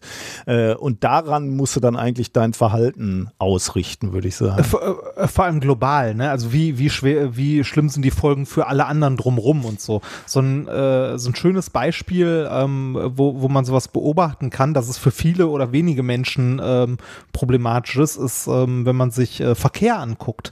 Wenn so ein Flugzeug abstürzt, betrifft das direkt irgendwie 300 Leute mhm. ne? oder wie viele auch immer da drin sind. Das wird in den Nachrichten berichtet und so weiter.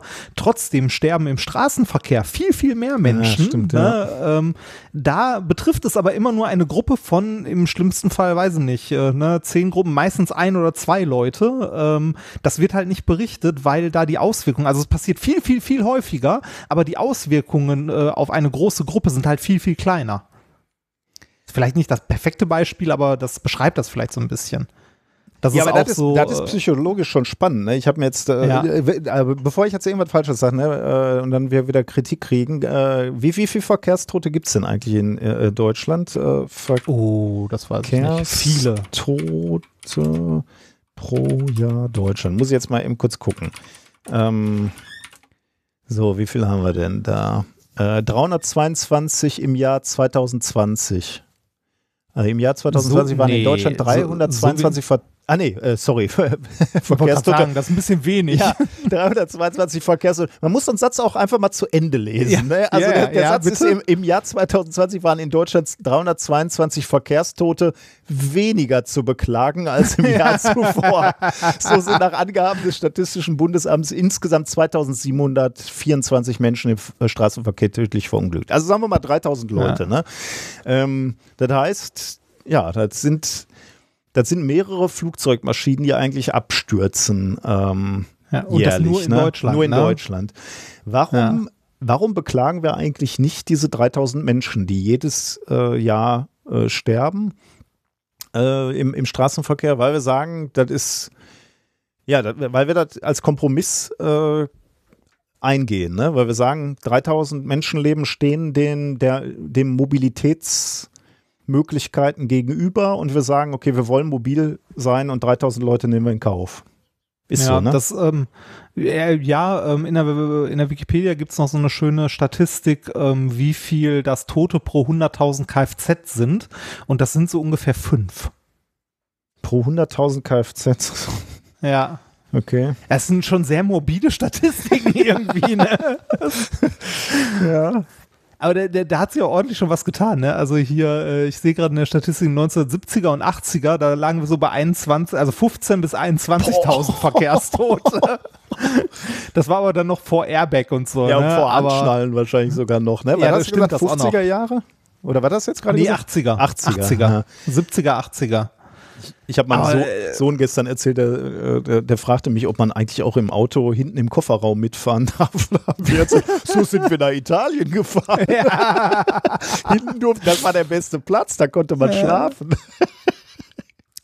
Ja, aber äh, nochmal, also äh, zurück zum Thema. Ähm, es sterben unglaublich viele Leute, ne? Ähm, aber das betrifft halt immer nur eine kleine Gruppe. Wohingegen, wenn jetzt so ein Flugzeug äh, runterkommt, das betrifft dann eine äh, schon zugegeben größere Gruppe, aber ne? Äh, Die Wahrscheinlichkeit ist geringer. Also, ne, wie, wie du schon sagst, man muss so Risiken irgendwie bewerten. Ne? So ein äh, AKW, wenn das hochgeht, dann ist halt die Kacke richtig am Dampfen. Das passiert zwar nicht oft, aber wenn, dann ist halt scheiße. Ne? Ja, aber ich, ja, ja, ich überlege gerade, also du, du hebst so auf die Gruppengröße ab, aber ich weiß nicht, ob das so entscheidend ist, weil du kannst ja auch äh, dann halt andere Gruppen zusammenfassen, so wie wir es jetzt gerade gemacht haben. 3000 Leute ist eine relativ große Gruppe pro Jahr, die im deutschen äh, Ja. Äh, Straßenverkehr sterben. Äh, äh, ich weiß nicht, ob es die Gruppengröße an sich ist, sondern ich glaube, es ist wirklich ein Abwägen äh, Kosten-Nutzen sozusagen. Und du sagst halt, Ja. 3000 Leute ist jetzt nicht so schlimm, wenn, wenn wir dafür Auto fahren dürfen und zwar so schnell wie möglich äh, auf deutschen Autobahnen. Ja. Naja, aber äh, okay, also komm, kommen wir zurück zu einem anderen äh, äh, Vergleich oder ein anderes Beispiel, nämlich Asteroideneinschläge. Darum geht es mir nämlich äh, als, als konkrete Bedrohung jetzt. Ähm, auch da gibt es ja verschiedene Auswirkungen. Ne? Also äh, da gibt es ja durchaus äh, Asteroideneinschläge, die wo der Schaden begrenzt war, äh, wenn man jetzt beispielsweise an Tunguska denkt, Tu- Tunguska denkt, also dieses Ding, was war das, Anfang 1918 oder wann auch immer das Ding runtergekommen ist, ähm, äh, da hat man ja äh, schon mal äh, Asteroiden, die äh, runterkommen und relativ wenig Schaden, zumindest an Menschen machen, weil sie beispielsweise relativ klein sind oder weil sie in Gebieten runterkommen, die weitestgehend unbewohnt sind. Ähm, aber wir wissen natürlich auch, erdgeschichtlich gab es Asteroiden, äh, da waren die Folgen relativ groß, globale Folgen. Wir haben ja, äh, ich, letzte Folge, vorletzte Folge haben wir auch über die Dinosaurier gesprochen, die ausgelöscht wurden. Ähm, und äh, wir sehen halt, es kann globale Konsequenzen haben. Ähm, und äh, deswegen sollte man da ein Auge drauf haben. Also sollte, sollte man die äh, untersuchen. Und äh, das, die gute Nachricht ist tatsächlich, und da war ich äh, äh, ja, äh, angenehm überrascht, sagen wir mal, ich habe eine Aussage der ESA gefunden, die gesagt haben, also die Asteroiden in der Größe, die für die Dinosaurierauslöschung verantwortlich waren, die kennen wir, also die im Sonnensystem rumschwirren, die kennen wir mit ziemlicher Sicherheit alle. Also alles, was so Größenordnung ein Kilometer hat, äh, Größe eines Asteroiden, die kennen wir. Also ich habe verschiedene Angaben gefunden. Einmal sagt die ESA, wir kennen da draußen alle quasi und äh, in, in, einem anderen Zusammenhang sagen sie so, äh, 95 Prozent äh, aller erdnahen Asteroiden, die einen Kilometer groß sind, äh, kennen wir, haben wir auf dem Radar, im wahrsten Sinne des Wortes Radar. Mhm. Ähm, äh, da, da, sind wir safe, also bei, bei, bei diesen ganz großen globalen Desastern. Aber wenn du wenn die Asteroiden kleiner werden, äh, dann geht's relativ schnell in einen äh, Fehlerbalken rein, der ungemütlich für uns sein kann. Denn wenn, wenn du dir äh, Brocken anguckst, die so um ähm, 100 Meter groß sind oder, oder äh, äh, zwischen diesem Bereich ein Kilometer bis 100 Meter, ähm, da geht die ESA davon aus, dass man davon etwa nur ein Drittel kennt der geschätzten 40.000 äh, Asteroiden. Also die sagen so in der Größenklasse 40.000 schweren da rum, ein Drittel haben wir gefunden, alle, alle anderen noch nicht. Und die können natürlich zu einer Bedrohung werden und gab wohl irgendwie vor, vor kurzem auch mal so einen 100 Meter Brocken, der, ähm, der an der Erde vorbeigezischt ist. Weiß jetzt nicht, ihr habt nicht recherchiert, was vorbeizischen heißt. Er war relativ nah. Äh, aber den haben sie sehr spät erst entdeckt. Nämlich, um genau zu sein, mhm. zwölf Stunden bevor der an uns vorbeigezogen ist, haben sie den erst gefunden.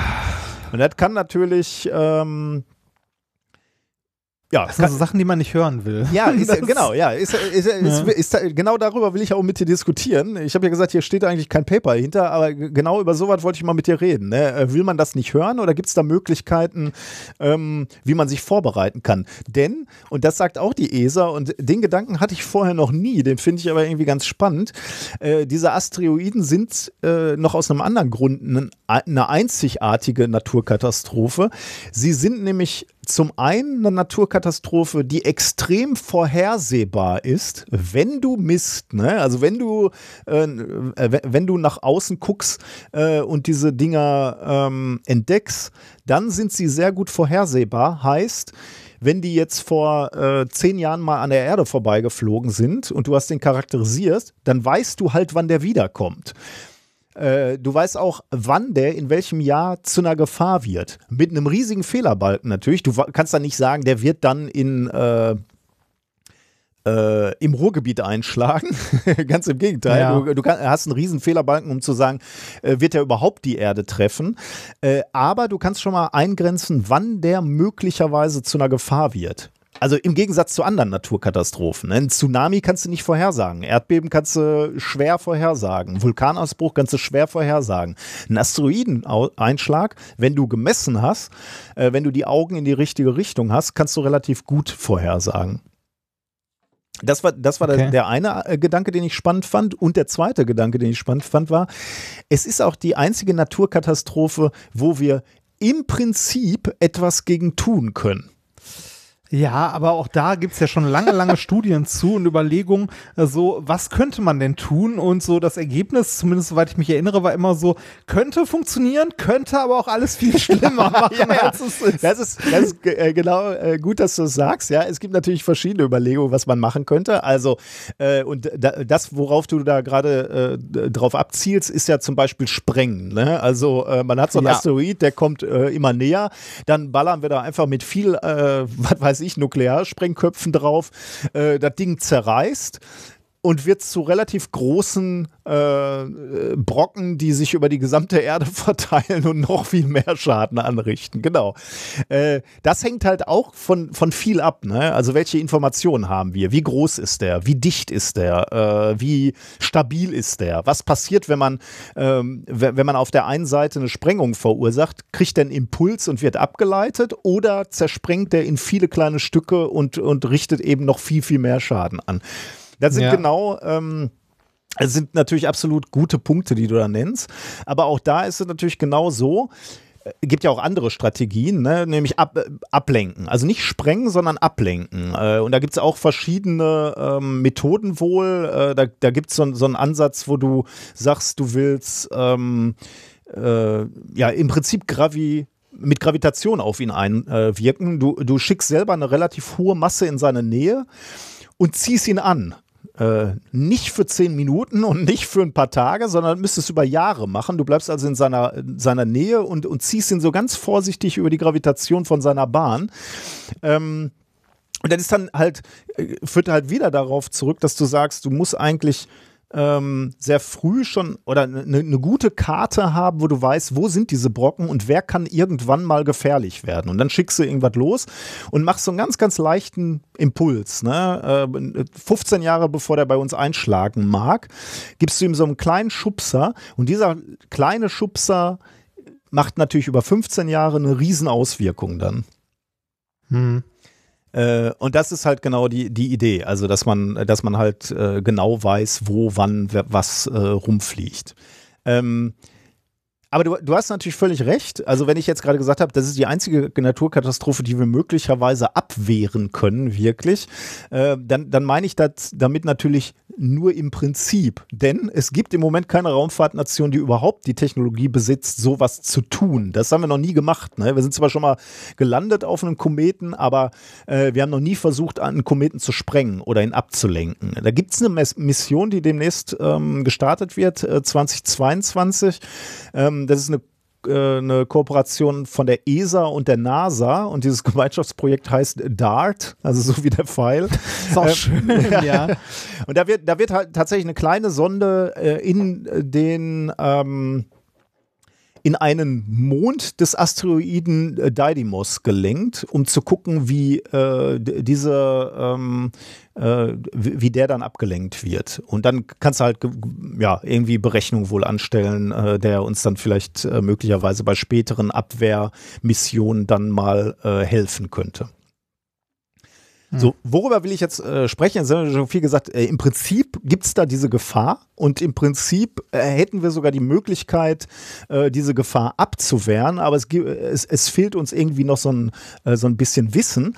Ähm, deswegen fand ich es spannend, dass es offensichtlich ähm, eine Konferenz gab in der letzten Woche, wo sich Experten von der NASA und der ESA genau über solche äh, Fragen mal Gedanken gemacht hat. Was müssen wir eigentlich machen? Welche Leute brauchen welche Informationen, wenn so ein äh, Komet oder Asteroid angeflogen kommt und äh, wir, den, wir den abwehren wollen.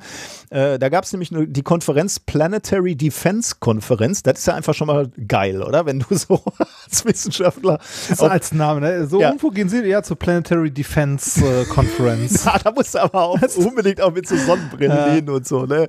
Schwarzer Anzug, Sonnenbrille und dann, also da will man ja eigentlich schon mal sein, ne? Auf dieser Konferenz, Planetary Defense ja. Konferenz. Ja, Und äh, äh, da haben die echt was Geiles gemacht, finde ich, nämlich äh, ein Planspiel, also wie so ein Live-Rollenspiel. Die hatten nämlich ein konkretes Szenario, wo sie gesagt haben, okay, da ist ein Asteroid, der ist auf Kollisionskurs. Ähm, und wir diskutieren jetzt darüber, wie wir uns also wie wir uns diesem Drohneneinschlag stellen und was wir tun. Äh, und das ist, äh, dieses Planspiel ist über mehrere Tage gelaufen. Ähm, und die Teilnehmer dieser Übung haben halt über diese Tage immer weitere Informationen bekommen über die Bedrohung. Also am ersten Tag, da, da war der Einschlag noch irgendwie Monate weit weg. Ich glaube sogar so in der Größenordnung ein halbes Jahr oder so. Äh, da waren allerdings die Informationen auch extrem dünne. Ne? Also da äh, gab es halt einen Namen für dieses Teil, der fiktive Asteroid 2021 PDC. Ähm, entdeckt am 19. April und da wusste man halt, der ist 57 Millionen Kilometer weg von der Erde und dann gab es halt riesige Fehlerbalken, was die Größe betrifft, äh, was, die, was die Dichte betrifft was die Wahrscheinlichkeit be betrifft, äh, dass der einschlägt. Also da war der, der die Einschlagswahrscheinlichkeit war da irgendwie ähm, vorausgesagt für äh, den 20. Oktober. Ja, dann sind es ziemlich genau sechs Monate. Und ähm, äh, die, ein, ein, äh, die, die Auftreffwahrscheinlichkeit lag zu dem Zeitpunkt an dem ersten Tag dieser Konferenz bei fünf Prozent. Und dann über die Tage, also zweiter Tag, dritter Tag, vierter Tag, wurden die, ähm, wurden die Prognosen immer konkreter und die haben auch Zeitsprünge in diesem Planspiel gemacht. Also am dritten Tag sind die dann irgendwie, glaube ich, vier Monate weitergesprungen. Da waren sie dann nur noch äh, ich glaube, zwei Monate vom Einschlag entfernt. Und die, die Prognosen wurden immer konkreter. Also dann hieß es erstmal, äh, also die, die, am ersten Tag äh, wusste man überhaupt nicht, wo der auf der Erde einschlägt. Und dann war am zweiten Tag wusste man schon mal so grob Europa. Und der dritte äh, Tag, äh, vierte Tag war dann, war, war dann ähm, ich glaube, so äh, Tschechien, Bayerischer Wald, so die Ecke. Da, da ist das Ding dann eingetroffen. Und worüber hm. haben die Wissenschaftlerinnen und Wissenschaftler dann diskutiert da die vier Tage bei diesem Planspiel? Die haben dann verschiedene Rollen eingenommen, also Regierung, Raumfahrtagenturen, Katastrophenschutz, äh, Astronomen und haben dann diskutiert, wer braucht welche Informationen, wer kann was leisten, ähm, welche Raumfahrtagentur hat Möglichkeiten, zum Beispiel dieses Ding abzuwehren, aber wann schickst du dann auch Raumschiffe los, um sowas zu tun?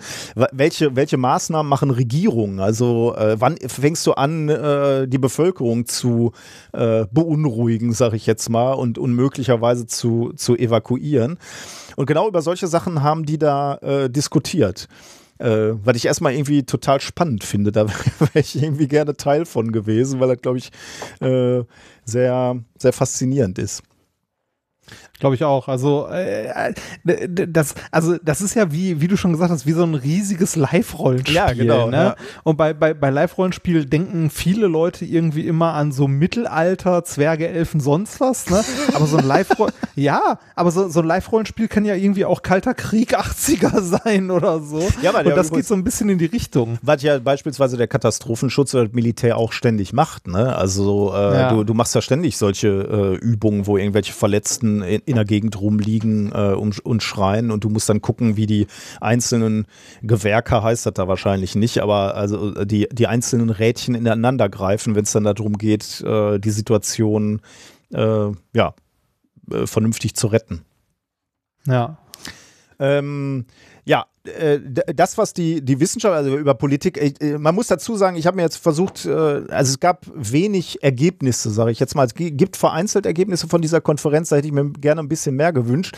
Die Unterlagen sind aber auch klasse, kann man sich mal angucken, die habe ich verlinkt. Da sind dann so PDFs, das sieht mir alles so aus wie die Ergebnisse, die Tagesergebnisse der Arbeitsgruppen, die sich damit beschäftigt haben, also die sich dann angeguckt haben, wie wahrscheinlich sind denn welche Konsequenzen und was können wir tun. Es ist schon alles sehr, sehr äh, spannend, sich mal anzugucken. Äh, übrigens, auf jeder dieser Dokumente steht natürlich ganz, ganz groß, es ist ein fiktives Ereignis, weil ich mir natürlich vorstellen kann, äh, dass ja, die Leute irgendwie äh, natürlich, also Sorge das, haben, das dass das in die falschen Hände kommen kann. Ne? Ja, das geht schon durch den einen oder anderen Querdenken-Chat. Hier, die haben das alles geplant. genau. Überleg mal, da kommt in den nächsten Tagen äh, wirklich ein Asteroid äh, der Erde nah. Dann, äh, ja. dann, dann hast du da natürlich wieder die Verschwörungstheoretiker am, am Hals. Ja. Ähm, ja, und äh, was, was ich dann äh, spannend finde, und das ist jetzt, äh, wenn du willst, so ein bisschen die äh, Wissen, das wissenschaftliche Ergebnis, aber auch dann, da, da wird Wissenschaft natürlich auch schnell wieder zur, äh, zur Politik und da wollte ich noch schnell mit dir drüber sprechen. Ähm, es gab dann die Space Missions Planning Advisory Group, also die Gruppe, die sich darum kümmert, zu beraten, welche äh, Space Missions, welche Weltraummission könntest du starten in, innerhalb dieses Szenarios, ähm, um die Auswirkung zu verhindern. Also beispielsweise halt äh, irgendeine Raumsonde hinschicken, die die dann halt das Teil sprengt oder eben äh, ablenkt äh, über, über Ionen, äh, ähm, Antriebe, Triebwerke, Triebwerke oder, ja. oder eben ja. diesen Gravity Tractor, über den ich gerade sprach, also diese, diese über, die, über die Gravitation, über die Anziehung. Ähm, und das Ergebnis äh, dieser Arbeitsgruppe war dann, äh, dass dann spätestens ähm, äh, äh am, am dritten Tag der Konferenz war das, glaube ich, da, da, machen die so einen, so einen Sprung äh, zum 30. Juni, vier Monate bevor dieses Ding einschlägt. Das äh, sagen sie da, da ist es eigentlich zu spät. Wir, es gibt keine Weltraummissionen mehr, die wir da noch rechtzeitig starten können, um, um den vom Kollisionskurs abzulenken. Also mhm. dafür sind diese Zeiträume Räume einfach zu, äh, zu klein. Und das Ergebnis ist dann natürlich, äh, und das wundert natürlich nicht, wenn man weiß, dass die NASA und die ESA dahinter steckt, was wir brauchen, ist äh, möglichst früh, möglichst viele äh, Informationen. Das heißt, ähm, du musst eigentlich jetzt beobachten, so wie ich es gerade schon eingeführt habe, du musst eigentlich jetzt schon beobachten, welche ähm, Asteroiden können mal innerhalb der nächsten, weiß ich nicht, 100 Jahre uns mal zu nahe kommen. Die müssen wir auf dem Radar haben und müssen möglichst früh dann schon Abwehrmechanismen installieren oder auf den Weg schicken, äh, dass man die dann halt schon mal ähm, vom Kollisionskurs abbringt. Da kann man jetzt drüber diskutieren und können sagen, ja, also dafür, dass die mal treffen könnten, ist das aber viel Aufwand. Aber man muss ja auch sagen, der mögliche Schaden ist ja auch riesig. Und dann müsste man natürlich ja. sich überlegen, wie viel ist uns das wert. Dass die ESA natürlich sagt, wir brauchen mehr Geld, um solche Teile zu, äh, ähm, zu äh, zu charakterisieren, zu beobachten und möglicherweise auch abzulenken, ist natürlich jetzt nicht ganz erstaunlich, aber trotzdem kann man sich natürlich überlegen, ob wir als Gesellschaft sagen wollen, ja, äh, in die Richtung sollten wir vielleicht gemeinschaftlich, nicht jetzt irgendwie nur die ESA oder nur die NASA, sondern vielleicht als Weltengemeinschaft gemeinsam Auge drauf haben. Und was Sie als letzter Kommentar noch beklagen ist, das können Sie in Ihren jetzigen Strukturen halt nur sehr, sehr schwer machen, weil Sie bekommen eben nur so äh, Jahres- oder Zweijahres-Planungen hin. Ne? Also die kriegen halt immer Geld für ein Jahr, zwei oder für einzelne Missionen bewilligt.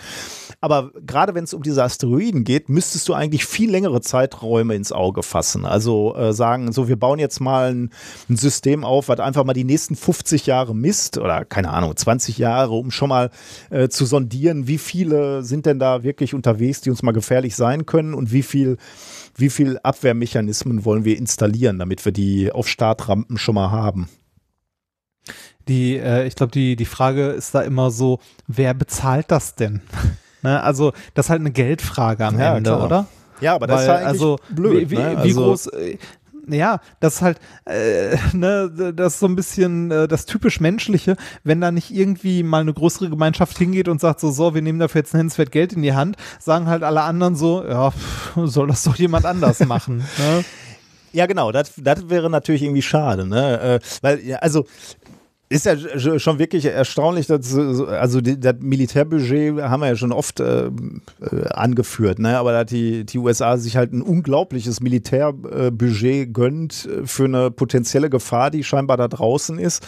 Äh, aber für diese, für diese ultimativen Killer-Asteroiden haben wir halt äh, im Moment nix. noch nichts in der Hinterhand. Ja, ne? das ist, ja. Also äh, würde ich ja gerne mal, ab, abgesehen davon, dass wir äh, dadurch auch noch Dinge lernen, also wenn wir, wenn wir lernen, da äh, diese Asteroiden zu untersuchen, lernen wir auch noch andere Sachen daraus. Aber ähm, also äh, wissenschaftlich fände ich es ja auch noch faszinierend, ne? Aber naja, gut. Ja. ja, ja, genau. Das war das erste Thema. Ich äh, wäre gerne auf dieser Konferenz gewesen, wollte ich damit sagen. Ja, ich auch. Das ist also, das klingt wie gesagt so ein bisschen nach Live-Rollenspiel. Absolut. In halt den, ne, also in, in der Jetztzeit. Aber egal. Ja, äh, hätte ich auch gern, hätte ich auch gern gesehen. Du, du hast mir ja. hier zum Geburtstag hast du mir ein äh, kleines Körbchen oh, aus ja. Lakritz hingestellt. Ne? Oh und, ja. Äh, ich habe es übrigens geschafft. Du, du warst da so gemein und hast mir das zwei Wochen vor meinem Geburtstag hier vorbeigebracht. Ja. Ne? Ich bin nicht dran gegangen. Ich bin äh, in all den äh, Tagen bin ich nicht dran gegangen. Äh, wow. Aber, aber jetzt steht's hier und ich, äh, also ich, mittlerweile war ich natürlich seit meinem Geburtstag dran, aber jetzt habe ich äh, Jetzt äh, habe ich im Moment gedacht, wenn du jetzt mit deinem Thema anfängst, könnte ich, könnte, könnte ich mir doch so ein kleines... schnell heimlich was essen, ne? Das heißt, ich werde jetzt ganz viele Fragen stellen. ja, genau, ich, ich habe es dir immer so vorgeworfen. Nee, ich, ich versuche es. Ja. Ich versuche es nee, nicht zu machen. Hast, hast du mal, äh, hast du, hast du davon schon die äh, Lakritz in Schokolade oh, probiert? Ja, sehr lecker. Das ist gut, ne? Das ist, man denkt erst so, Lakritz mit Schokolade doch, drumrum, ja, ey, das, das kann nicht. Und doch, doch, doch das, das, geht. geht sehr gut. Das geht sehr, sehr gut. Das ist eine gute Idee, davon ja. gönne ich mir jetzt ein, weil der ist schnell weg. Äh, der ist schneller weg. Ja, da, sind jetzt, da sind ja zwei verschiedene. Ne? Mhm. Ne? Äh, ja. Einmal die, die so, so gülden mit Schokolade drumrum und dann sind da welche, die sind mit Schokolade und dann mit Samjakpulver ähm, mhm. noch bestäubt. Beide mhm. super. das, ja, da war ja, da war sehr, sehr viel. Äh, sehr, jetzt habe ich selber Bock auf Lakritz und ich habe nichts für mich hier behalten. Das ist tragisch. Meine Frau reicht mir gerade Samyak-Pastillen. Oh nein, das ist nicht das Gleiche. Naja, okay, äh, ich mache ich mach einfach mal weiter ja. und rede in der Zeit mal. Äh, ich muss dich aber tatsächlich am Anfang ein paar, ein paar Sachen fragen, bei dem, bei dem, aber nicht, nicht viel. Äh, Thema 2, die Panels in Nachbars Garten. Ihr renoviert ja gerade, ne? also das Haus. Und äh, du hattest, glaube ich, ähm, schon bevor ihr mit dem ganzen Renovieren und so angefangen habt, ähm, mal von eurer Heizung erzählt. Und ich glaube in der letzten Folge auch noch von der Heizung in dem Ausweichhaus, in dem ihr euch gerade aufhaltet. Die gute Ölheizung, die leer ist, wo man dachte, ach, da braucht man jetzt nichts mehr, wird ja nicht mehr kalt. Ja, das, Naja, das ist lustig, ähm, genau. Äh, das Öl ist alle gegangen und wir haben, die soll ja ausgetauscht werden und ähm, da äh, wollten wir jetzt kein Öl mehr nachbestellen, weil das kann man ja auch nur in grö größeren Mengen und das wollten wir jetzt nicht mehr machen. Erfreulich dann zu sehen, äh, habe ich gestern die Statistik gesehen, das war der kälteste April seit 30 Jahren. und ich habe den gesamten April ohne Heizung ausgehalten. Das ist wirklich, Ah. äh, das ist wirklich Aber jetzt ist, jetzt ist besser, also jetzt ist egal, ne? weil jetzt braucht er die Heizung nicht mehr, oder? es wird ja jetzt warm. Ja, Nee, ja, es ja. wird ja jetzt warm. Ich hoffe, es Ey, wird aber jetzt warm. in, in, in eurem Haus, das ihr gerade wirklich einmal komplett kernsaniert Mhm. quasi. Ähm, wie war das da mit eurer Heizung? Was habt ihr da oder hattet ihr da? Da war Da- auch eine da- da- Ölheizung drin, ja. Genau, da hatten wir auch aus der, äh, ich erinnere mich noch dran, ähm, als es darum ging, die auszutauschen, ganz, ganz viel Feedback so aus der Hörerschaft was sich denn lohnen würde. Weil was für eine Heizung man verbaut, ist ja extremst von der Lage und vom Haus auch abhängig. Ne? Also was, was da geht und was sich lohnt, ob eine Wärmepumpe wirklich sinnvoll ist, ob Solarthermie oder was auch immer. Äh, was habt ihr jetzt am Ende in, dem, äh, in der Wohnung oder Also wir, Haus? wir hätten gerne eine Wärmepumpe geha gehabt, äh, hätten wir uns gerne gekauft, aber das Problem ist, dass wir keinen ähm, keinen Niedertemperaturkreislauf hatten. Ähm, Ja. Und äh, jetzt haben wir als ersten Schritt erstmal zugesehen, dass wir den ähm, uns äh, einbauen. Also äh, um, um dann äh, perspektivisch, weil uns ist jetzt das Geld ausgegangen, perspektivisch dann irgendwann auf eine Wärmepumpe übergehen zu können. ah, das heißt, du brauchst sowas wie eine Fußbodenheizung. Genau. Ähm, ja, ähm, also äh, äh, so braucht man nicht übrigens. Ne? Also du, du kannst auch, wir, wir haben auch mit Leuten gesprochen, die gesagt haben, nee, nee, Wärmepumpe, wir rechnen mal das für ihr Haus aus und dann, kann, dann kommen ganz, ganz viele äh, Kennzahlen. Ähm, ähm, und dann gibt es natürlich Leute, die dir sagen, ja, dein Haus ist gut isoliert, das passt. Äh, und ansonsten heizen wir halt mit Strom zu. Äh, und das war uns allerdings ein bisschen unsicher und ganz viele andere haben uns dann geraten, nee, das äh, ist keine gute Idee bei euch, bei, euren, uns, äh, bei eurem Haus. Ja. Und des- deswegen müssen wir diesen, diesen Weg zur Klimaneutralität unseres Hauses müssen wir jetzt in mehreren Etappen gehen. Also wir haben jetzt erstmal den, äh, eben, ja gut, Fußbodenheizung au- aufge, au- eingebaut, damit wir auf nieder, niedrige Temperatur Ja. gehen können äh, und so weiter. Ja. Okay, also ähm, wir haben ähm, äh, in der Wohnung, in der wir gerade wohnen, also in unserem Türmchen, der ist ja auch so isolationstechnisch ein Albtraum, wenn man das so mal so nett, äh, nett Ja, sind doch sagen dick- möchte. dicke Wände, oder? Müsste das nicht Ja, gut ja. isolieren? Aber das war dann auch. Das war die, das, das ist die komplette Isolation, ne? Dicke Wände aus äh, Okay. halt hier aus Ziegeln. Ähm, ich glaube auf unserer Höhe noch knapp 80 Zentimeter.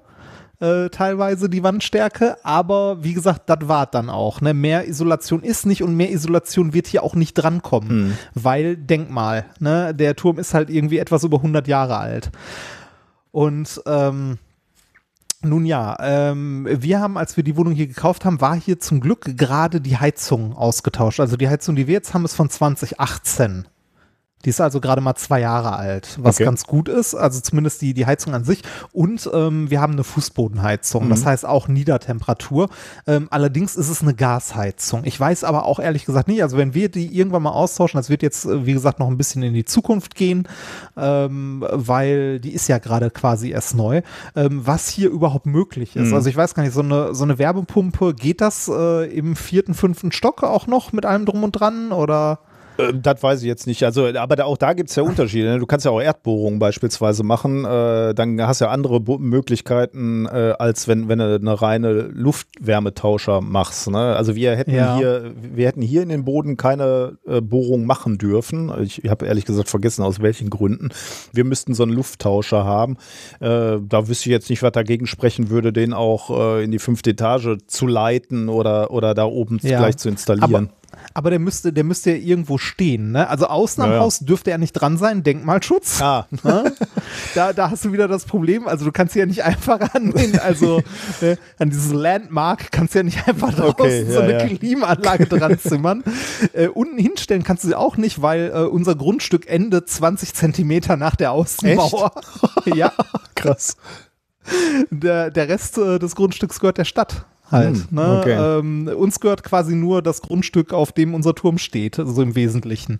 Oder ein Teil davon. Also, ne, lange Rede, kurzer Sinn. Ähm, es, äh, also die, das, ähm, das Umbauen zu klimafreundlichen äh, Häusern, sei es jetzt Heizung, Stromgewinnung oder sonst was, ist immer eine individuelle Frage, die von vielen Sachen drumherum Ja, halt abhängt. auf jeden ne? Fall, ja.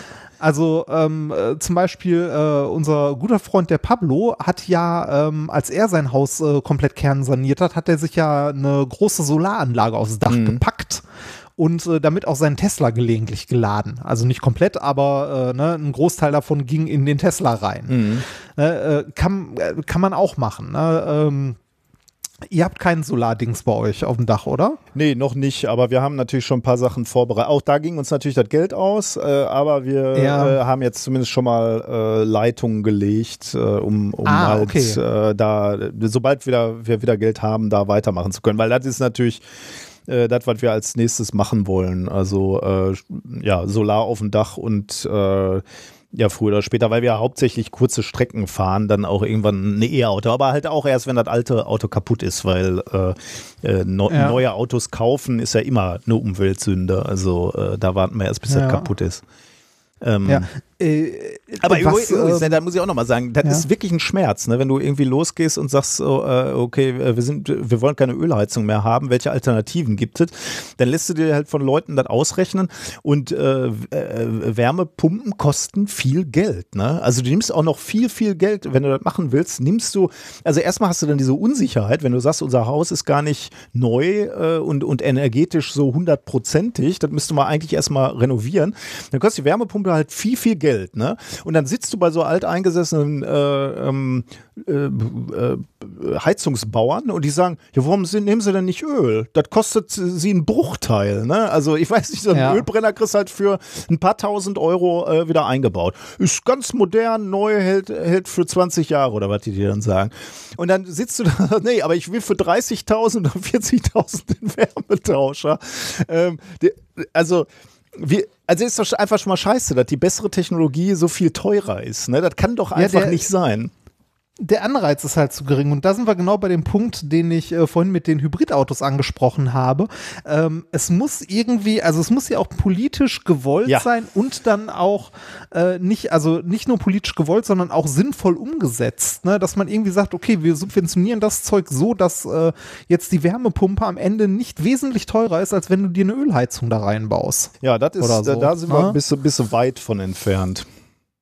Ja, leider.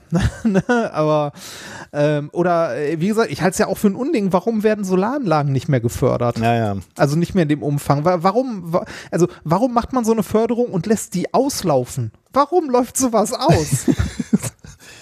Haben wir zu viele Solaranlagen in unserer Gegend oder was? Nee, Ziel war, ist noch nicht erreicht. Wir sind noch nicht CO2-neutral als Gesellschaft. Ja, also, ich, v- vielleicht, vielleicht kann mir das jemand erklären, was ein sinnvoller Lobby. Grund ist, warum man Lobby. solche Vor. Ne, nee, aber vielleicht gibt es ja wirklich irgendeinen, irgendeinen Nee. sinnvollen Grund, warum man sagt, Gibt das wird nicht. jetzt nur für zehn Jahre gefördert und nicht, das ist generell, das wird immer gefördert. das macht keinen Sinn. Du, Ähm. hast, äh, du, du äh, stampfst sogar Arbeitsplätze dadurch ein, dass dass du die Förderung auslaufen lässt, genauso wie bei der Windkraft.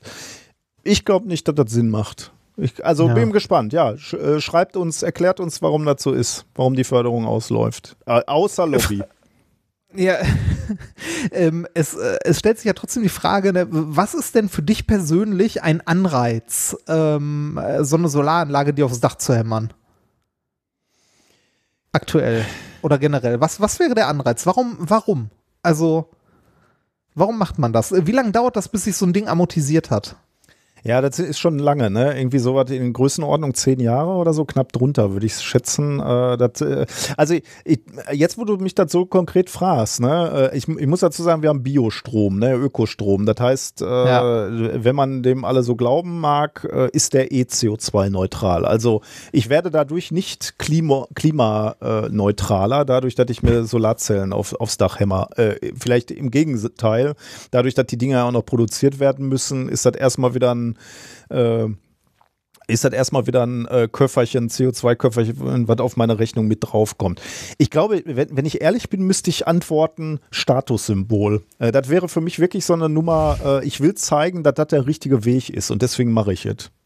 Ja, das ist, also, ne, ähm, das ist ja eine gute Frage, ne? Also generell für Eigentümer, also es gilt ja, es geht hier generell nur um Eigentümer von Häusern. Ich glaube, wenn du, äh, wenn du Eigentümer, also generell geht es erstmal nur um Eigentümer mhm. und dann auch, glaube ich, nur um Eigentümer von Häusern, weil wenn du Eigentümer einer Wohnung bist in einer Hausgemeinschaft, ich glaube, also je nachdem, wie viele Parteien da drin sind und seien es nur vier oder fünf, bis du das durch die Eigentümerversammlung durch hast, ja, dass ja. da wirklich ja. eine Solaranlage ist, glaube ich, relativ unwahrscheinlich oder schwierig. Mhm. Sagen wir so, mindestens schwierig. Aber jetzt als, als Eigentümer eines kleinen Häuschens, irgendwo am Stadtrand oder in der Innenstadt oder sonst wo, was ist der Anreiz für dich, so ein Ding aufs Haus zu packen? Du sagst Statussymbol. Gut, und, der, und der zweite könnte ich natürlich jetzt sagen, ja, dann bin ich irgendwann autark. Ne? Also ich muss keine Strom, keinen Strom mehr bezahlen, ja. weil ich meinen eigenen Strom ernte. Das ist natürlich auch schon sweet. Also äh, insbesondere, wenn du dann dadurch auch noch deine Mobilität äh, abdecken kannst, also wenn du dann auch noch dein Auto mit deinem eigenen Strom betankst, äh, dann wird es natürlich schon charmant, muss ich sagen. Ja. Das also die, die Gründe, warum man sowas macht oder nicht macht, können ja vielfältig sein. Ne? Und äh, dann ist jetzt auch noch die Frage, ähm, ist es, ähm, wovon ist das abhängig, ob du dir so eine Solaranlage aufs Dach haust oder nicht? Ne? Und genau diese Frage, wovon das abhängig ist, ob das ein äh, Statussymbol ist, ob das irgendwie davon abhängig ist, ob du ein hohes Einkommen hast und so weiter, genau diese Frage haben sich ein paar Forscher gestellt und äh, mal genauer versucht zu untersuchen. Und zwar Forscher vom Potsdamer Institut für äh, Climate Impact Research, also für Klimafolgen. Ähm, oder nee, Climate Impact Research, wie kann man das am besten übersetzen? Äh, Klimafolgenabschätzung, oder? Ja, irgendwie sowas, weiß ich nicht. Könnte ich auch mal nachgucken, das Ding ist in Potsdam, also wird auch ein deutscher Ich, ich, ich glaube, die heißen wirklich Klima, ja. äh, Institut für ja, Klimafolgenabschätzung. Auf jeden Fall äh, sind da ein paar Wissenschaftler hingegangen und haben sich mal gefragt, wovon ist das denn abhängig, ob ich jetzt als individuelle persönliche Entscheidung mir so ein Ding aufs Dach hau oder hm, nicht. Mm, okay. Ne? Denn ob wir es als Gesellschaft schaffen, Klimaschutz halt bewusst zu betreiben, hängt am Ende ja von solchen individuellen Entscheidungen ab. Ne? Wobei ich jetzt nicht sagen will, äh, dass man die Verantwortung da irgendwie auf den Verbraucher abwälzen darf oder sollte. Ne? Das muss schon politisch gewollt sein am Ende. Also da ist der Hebel größer. Aber ähm, man, können, man kann sich ja berechtigt mal die Frage stellen, ähm, von welchen Faktoren ist auf es abhängig, Fall, ja. ob ich mir als Person so ein Ding jetzt äh, zulege oder nicht zulege. Ne? Also ja, gibt es da irgendwie Messgrößen? Weil, zumal man dann ja vielleicht sogar die politischen Maßnahmen gezielt einleiten kann, ne? wenn man sieht, äh, woran liegt das. Genau. Äh, es heißt genau. übrigens, das Potsdamer Institut für Klimafolgenforschung. Also Ah, Klimafolgenforschung, ja. okay. Ähm, die haben ein, äh, ein Paper rausgebracht mit dem Titel äh, Decay Radius of Climate Decision for Solar Panels in the City of Fresno. Also in den USA haben die sich das Ganze mhm. angeguckt. In der Stadt Fresno. Erschienen ist die Studie im Nature Scientific Reports am 21.04. Und ähm, die haben ähm, dort mal geguckt, äh, welche, welche Gründe es überhaupt gibt, dass jemand für sich individuell die Entscheidung äh, trifft, ich will so ein Solarding auf meinem Lach, äh, Dach haben. Ne? Mhm. Bekannte Faktoren, also aus anderen Studien, sind so etwas wie, ähm, mein Nachbar hat auch eine.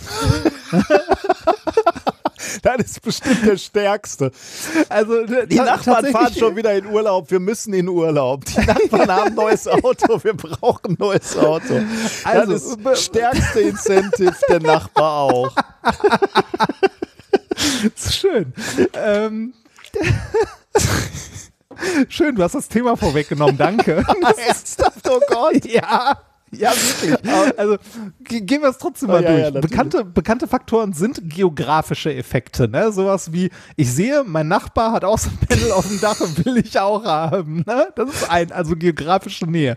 Andere wären sowas wie soziale Netzwerkeffekte. Ne? Also, dass äh, Freunde reden darüber, hm. Menschen aus der sozialen Peer Group haben sowas. Ne? Also wie, äh, weiß nicht, du arbeitest an der Uni und andere Leute aus deiner Forschungsgruppe haben hm. auch so ein Ding okay. auf dem Dach. Ne?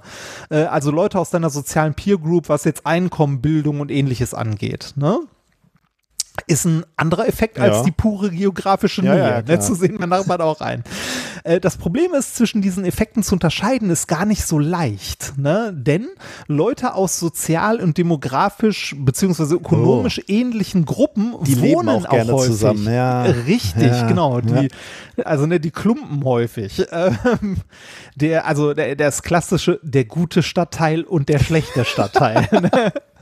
das stimmt, ja. Um um, äh, um das mal ein bisschen genau zu untersuchen, was jetzt ein ausschlaggebender Grund sein kann, warum man sich so ein äh, Solarpanel aufs Dach hämmert oder auch nicht, haben die Forscher, wie gesagt, wie es im Titel auch schon war, sich an der Stadt Fresno in den USA ein bisschen genauer angeguckt. Warum genau da? Weil es da genug Daten gab. Und zwar zum einen hochauflösende Satellitenbilder, auf denen man äh, die Verteilung von Solarpanels auf den einzelnen Häusern sehen kann, ja, also eine Geolocation mhm. für die Solarpanel und zusätzlich noch ähm, Adre also zusätzlich noch die Geolocations verschiedener Adressen äh, und Schuldistrikten. Also ähm, aus den Datensammlungen äh, von verschiedenen Schuldistrikten und dem Zensus. Also die haben verschiedenste oh, okay. Datenbanken ja. zusammengewürfelt ja. und konnten dann durch die Geolocation sehen, okay, Person X wohnt dort diese Person hat ein, äh, hat eine Solaranlage, hat ein Einkommen von XY, hat so und so viele Kinder, die gehen zu der und der Schule und so weiter und so weiter. Ja, krass, okay schon ein bisschen gruselig, ne? Und erschreckend, was man so rauslesen kann, wenn man verschiedene Datenbanken zusammenliest. Also wahrscheinlich kannst du da noch viel mehr rauslesen. Hatten wir ja schon häufiger als Thema. Aber hier waren halt genug Daten da, ne? Du hattest, äh, du konntest sehen, wo gibt es welche, mhm. wo gibt es keine und in welche, also in welche sozialen Gruppen gehören die Leute. Ne? Also plötzlich weiß man, wer hat eine Solaranlage, wie alt sind die Leute, wie ist der Familienstand, wie viele Kinder, was für ein Einkommen und so weiter und so weiter.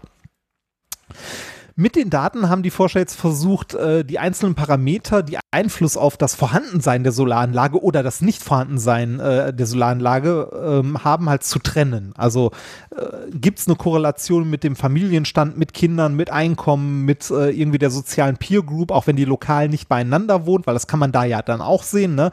Wenn die Kinder in die gleiche Schule mhm. gehen, weißt du, die Leute haben irgendwie miteinander zu tun, auch wenn die nicht der gleichen Einkommensklasse mhm. zum Beispiel angehören und so.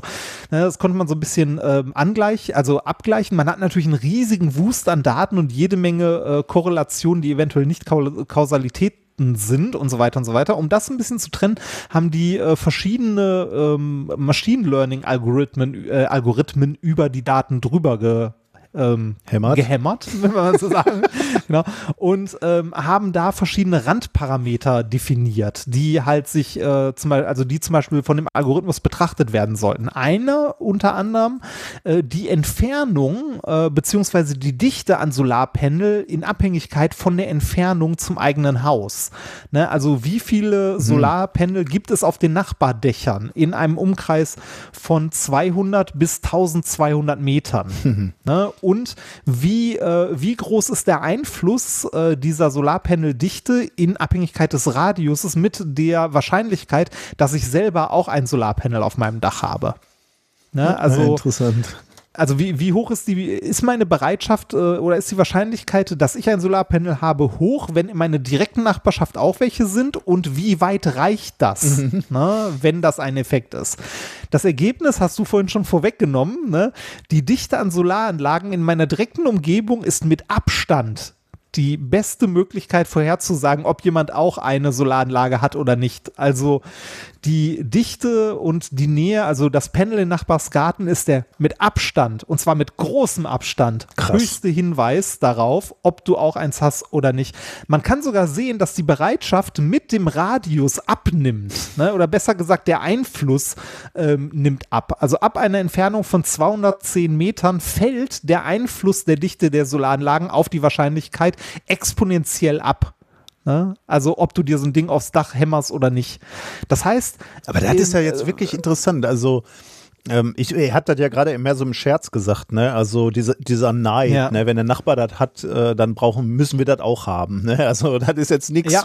wie, wie äh, meine Frau und ich, wie wir leben, aber ähm, das ist ja so ein Klischee, was man immer sieht. Ne? Also man steht am Fenster und guckt, oh, die fahren schon wieder in Urlaub. Ähm, aber jetzt bei den Solarzellen ist natürlich dann wirklich äh, interessant die Frage, warum das so ist. Ob das wirklich so eine Art Statussymbol ist, dass du siehst, okay, die machen das, die machen das Richtige, äh, jetzt müssen wir auch. Also ob das aus so einem, so einem schlechten Gewissen raus ist oder ob grundsätzlich Leute Solarzellen spannend finden, aber sagen, aber dann sieht mein Haus so scheiße aus, äh, was ich ja jetzt nicht so empfinden würde. Ich fände es ja Hightech, wenn, Ja. wenn, wenn ich die Dinger drauf hätte. Aber wenn du dann siehst, ah, naja gut, aber die Nachbarn haben das auch alle, dann kann ich das ja auch machen. Also wo, was da noch tiefer zugrunde liegt. Ja, äh, vielleicht wirst du auch einfach häufiger dran erinnert, ne? Ah, wenn du so, ja. aus dem Haus Ja. gehst und, und siehst so, oh ja, Solaranlage, stimmt, da war was. Wollte Oder du motivierst, äh, ne? du bist motiviert, dich äh, mal zu informieren. Ne? Wenn du sa- sagst, okay, hier der genau. Nachbar, der verdient ja auch nicht mehr Geld als ich, also der hat so ein Ding, das scheint also irgendwie äh, machbar zu sein. Dann frage ich den mal und der sagt, das ist klasse, äh, ich zahle keinen Strom mehr. Äh, ja, ja, also das kann man sich schon vorstellen. Aber äh, wie gesagt, das, das gilt nur in deinem direkten Umfeld. Sobald du über 200 Meter dich von deinem Haus entfernst, da kann die Dichte noch so hoch sein, das hat dann weniger Einfluss. Also dann nimmt die, äh, d- dann nimmt das exponentiell ab, ob das noch Einfluss auf dich hat oder nicht. Wahrscheinlich, weil du dich da weniger aufhältst. Ne? Ab Ja, einem und, Radius und, von und dich auch ganz anders zugeordnet fühlst. Ne? Also ich, äh, Ja. die, die, die Häuser hier in unmittelbarer Umgebung, äh, da habe ich einen Bezug zu. Da kenne ich die Menschen, ich weiß, wie die heißen. Ich kann auch, äh, ich kenne auch Schicksale oder äh, äh, ja, äh, positive Schicksale, äh, Glücks, Glücksmomente. Also wenn da einer heiratet oder so, wir, wir wissen halt, wer das ist. Gehst du eine Häuserreihe weiter, wird schon sehr schwierig. Ne? Noch eine Ja, Häuserreihe ja. weiter ist vorbei. Also was die machen, die, die, erkenne ich nicht mal wahrscheinlich. Ja. Also die, die haben hier in der Studie rausgefunden, ab einem Radius von 500 Meter konnten die Forscher kaum noch einen äh, Effekt feststellen. Hm, krass, ja. Also so ein Ansteckungseffekt Ja. quasi. Ähm, wie stark dieser Einfluss ist, ne? Also ähm, äh, es hat einen Einfluss, wenn viele in deiner Nähe sind, wie stark dieser Einfluss auf deine persönliche Entscheidung ist, also auf die Wahrscheinlichkeit, dass du auch so ein Ding auf dem Dach hast, ist wiederum modelliert oder beziehungsweise abhängig so ein bisschen von Randbedingungen und zwar von deinem Einkommen, also von deiner, äh, man könnte ja sagen, von deinem sozialen Rang, wenn man das, also wenn man das ins Einkommen koppeln möchte. Ähm, je wohlhabender du bist, desto geringer ist der Einfluss, den du hast. Da, da, Ja. Wenn du mich da jetzt gefragt hättest, wäre ich mir gar nicht so sicher gewesen. Also ich kann mir schon vorstellen, dass Leute mit ähm, mit höherem Einkommen etwas weniger nach rechts und links gucken, was andere machen. Auf der anderen Seite haben die natürlich auch erstmal die finanziellen Möglichkeiten, sowas zu realisieren. Ne? Ja. Von daher wäre ich jetzt gar nicht so sicher gewesen, in welche Richtung das korreliert. Ah, interessant, Also ist, okay. ist jetzt ist wohl nicht sehr stark, aber Mhm. ist auf jeden Fall messbar. Ähm, untersucht wurden ja Einkommen von 42.000 Dollar bis 80.000 Dollar. Hm. Ne, also bei den, bei den geringer Verdienenden, ne, äh, da ist der Einfluss ein bisschen höher. Mhm. Allerdings muss man sagen, haben die Forscher auch gesagt, spielt hier noch rein, dass die Leute mit höherem Einkommen in eher nicht so dicht besiedelten Gebieten leben. Ah, Ne? Das heißt, äh, Okay, da äh, ist diese Ne, das Rückkopplung könnte auch sich, geringer, ne? Ja. Genau, das könnte sich auch dadurch rausheben. Ne? Stimmt, also ab einem gewissen Einkommen hast du im, im, Umkreis von 500 Leuten natürlich keinen anderen mehr wohnen. Ja, ja. ja. Wobei, ob dafür groß ist. 80.000 Dollar, äh, Nee, Dollar das nicht. ausreichen, weiß ich nicht. Wahrscheinlich nicht. ne? Ja, ähm, was ganz interessant ist, entgegen einer anderen älteren Studie in Deutschland konnten die Forscher hier keinen starken Zusammenhang zwischen den äh, sozioökonomischen Randbedingungen finden. Also, ähm, ob du viel Geld hattest oder nicht, war generell, ähm, hatte nicht so viel Einfluss äh, oder bei weitem nicht so viel Einfluss, wie halt die, äh, die Nähe anderer Solaranlagen einen Einfluss auf dich hatte. Also ähm, äh, wie groß der Einfluss ist, ist interessant. Also man kann mal ins Paper reingucken, das Open Access. Ähm, die Graphen dazu wurden reingezoomt und zwar wurden alle Faktoren halt äh, irgendwie um Faktor 100 war es, glaube ich, müsst ihr selber nochmal reingucken, vergrößert dargestellt in der Grafik, außer äh, der Radius, weil der so viel, also so viel mehr Einfluss hat als der ganze Rest. Ähm, Hätte ich auch nicht gedacht. Also in erster Linie ist es tatsächlich, hat dein Nachbar eine Solaranlage, ist die Wahrscheinlichkeit, dass du irgendwann eine hast, auch deutlich, deutlich höher. Ich habe eine geile Ähm, Idee. Ich rufe die Kanzlerin an und sage ihr, ähm, Förderung komplett einstellen für äh, Solaranlagen, aber alle in, im, im Umkreis von 500 Meter spendieren wir jeweils eine. Also die, wird- Ja, die, die wird auf ja, gen- genau. Jetzt, jetzt sind wir bei dem, was das, äh, was die Folgen davon sind. Also eine Möglichkeit, äh, den Solarausbau halt äh, zu fördern, wäre es, gezielt Ja. einzelne Solaranlagen zu säen in Gebieten, wo wenige sind. Ja, genau. Das wäre jetzt auch meine Idee. Ist zwar, ja. nein, das ist natürlich nicht meine Idee. Ich würde das ja natürlich subventionieren. Ja, aber ganz offensichtlich, ne, das wäre, wäre natürlich spannend. Da wäre gut eingesetztes ja. Geld dann offensichtlich. Mhm. Mhm. Oder man baut irgendwann Solarattrappen. so aufblasbare. Genau. Du, du, mietest Dachflächen, wo so die Dinger nur so drauflegst, so wie Werbeplakate. Ne? Ja, gute Idee. Ah, ja, das, äh, das war's. Das war äh, das Thema. Ja, spannend. Ähm, tja, ich werde auch ja. bald, irgendwann werde ich bald, äh, in einem der nächsten Schritte wird, wird das bei uns kommen.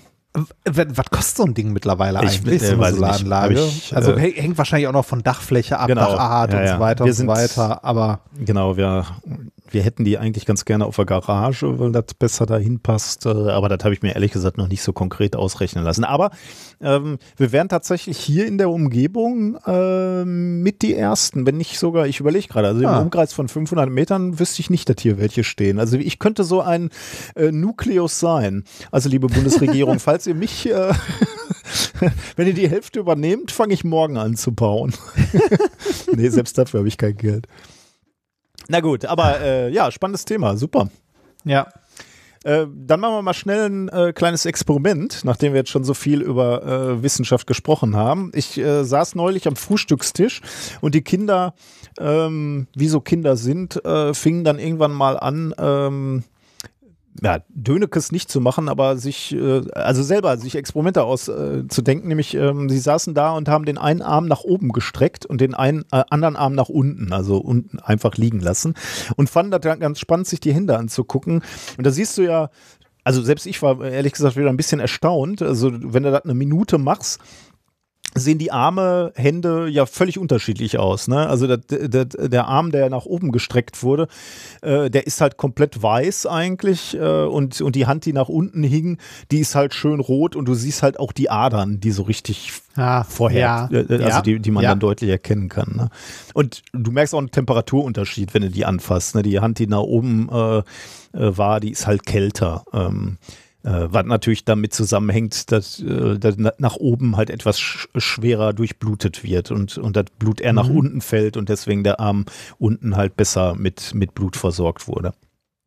Ähm, also davon waren die Kinder fasziniert, aber ich, ich, mir fiel dann wieder was ein, was ich mal ausprobiert hatte ähm, äh, und was ich eben als Experiment auch äh, toll fand und den Kindern dann auch zeigen konnte, denn wir lernen äh, dabei ein bisschen was über die Art und Weise, wie durch unser Körper das Blut getrieben wird. Also angetrieben natürlich vom Herzen. Ne? Äh, etwa alle jede Minute äh, wird das gesamte Blut einmal durch unseren äh, Körper gepumpt. Und dabei sind natürlich wichtig, dass auch eben so äh, etwas entferntere Regionen erreicht werden, wie die äh, Fußzehen oder die Finger beispielsweise.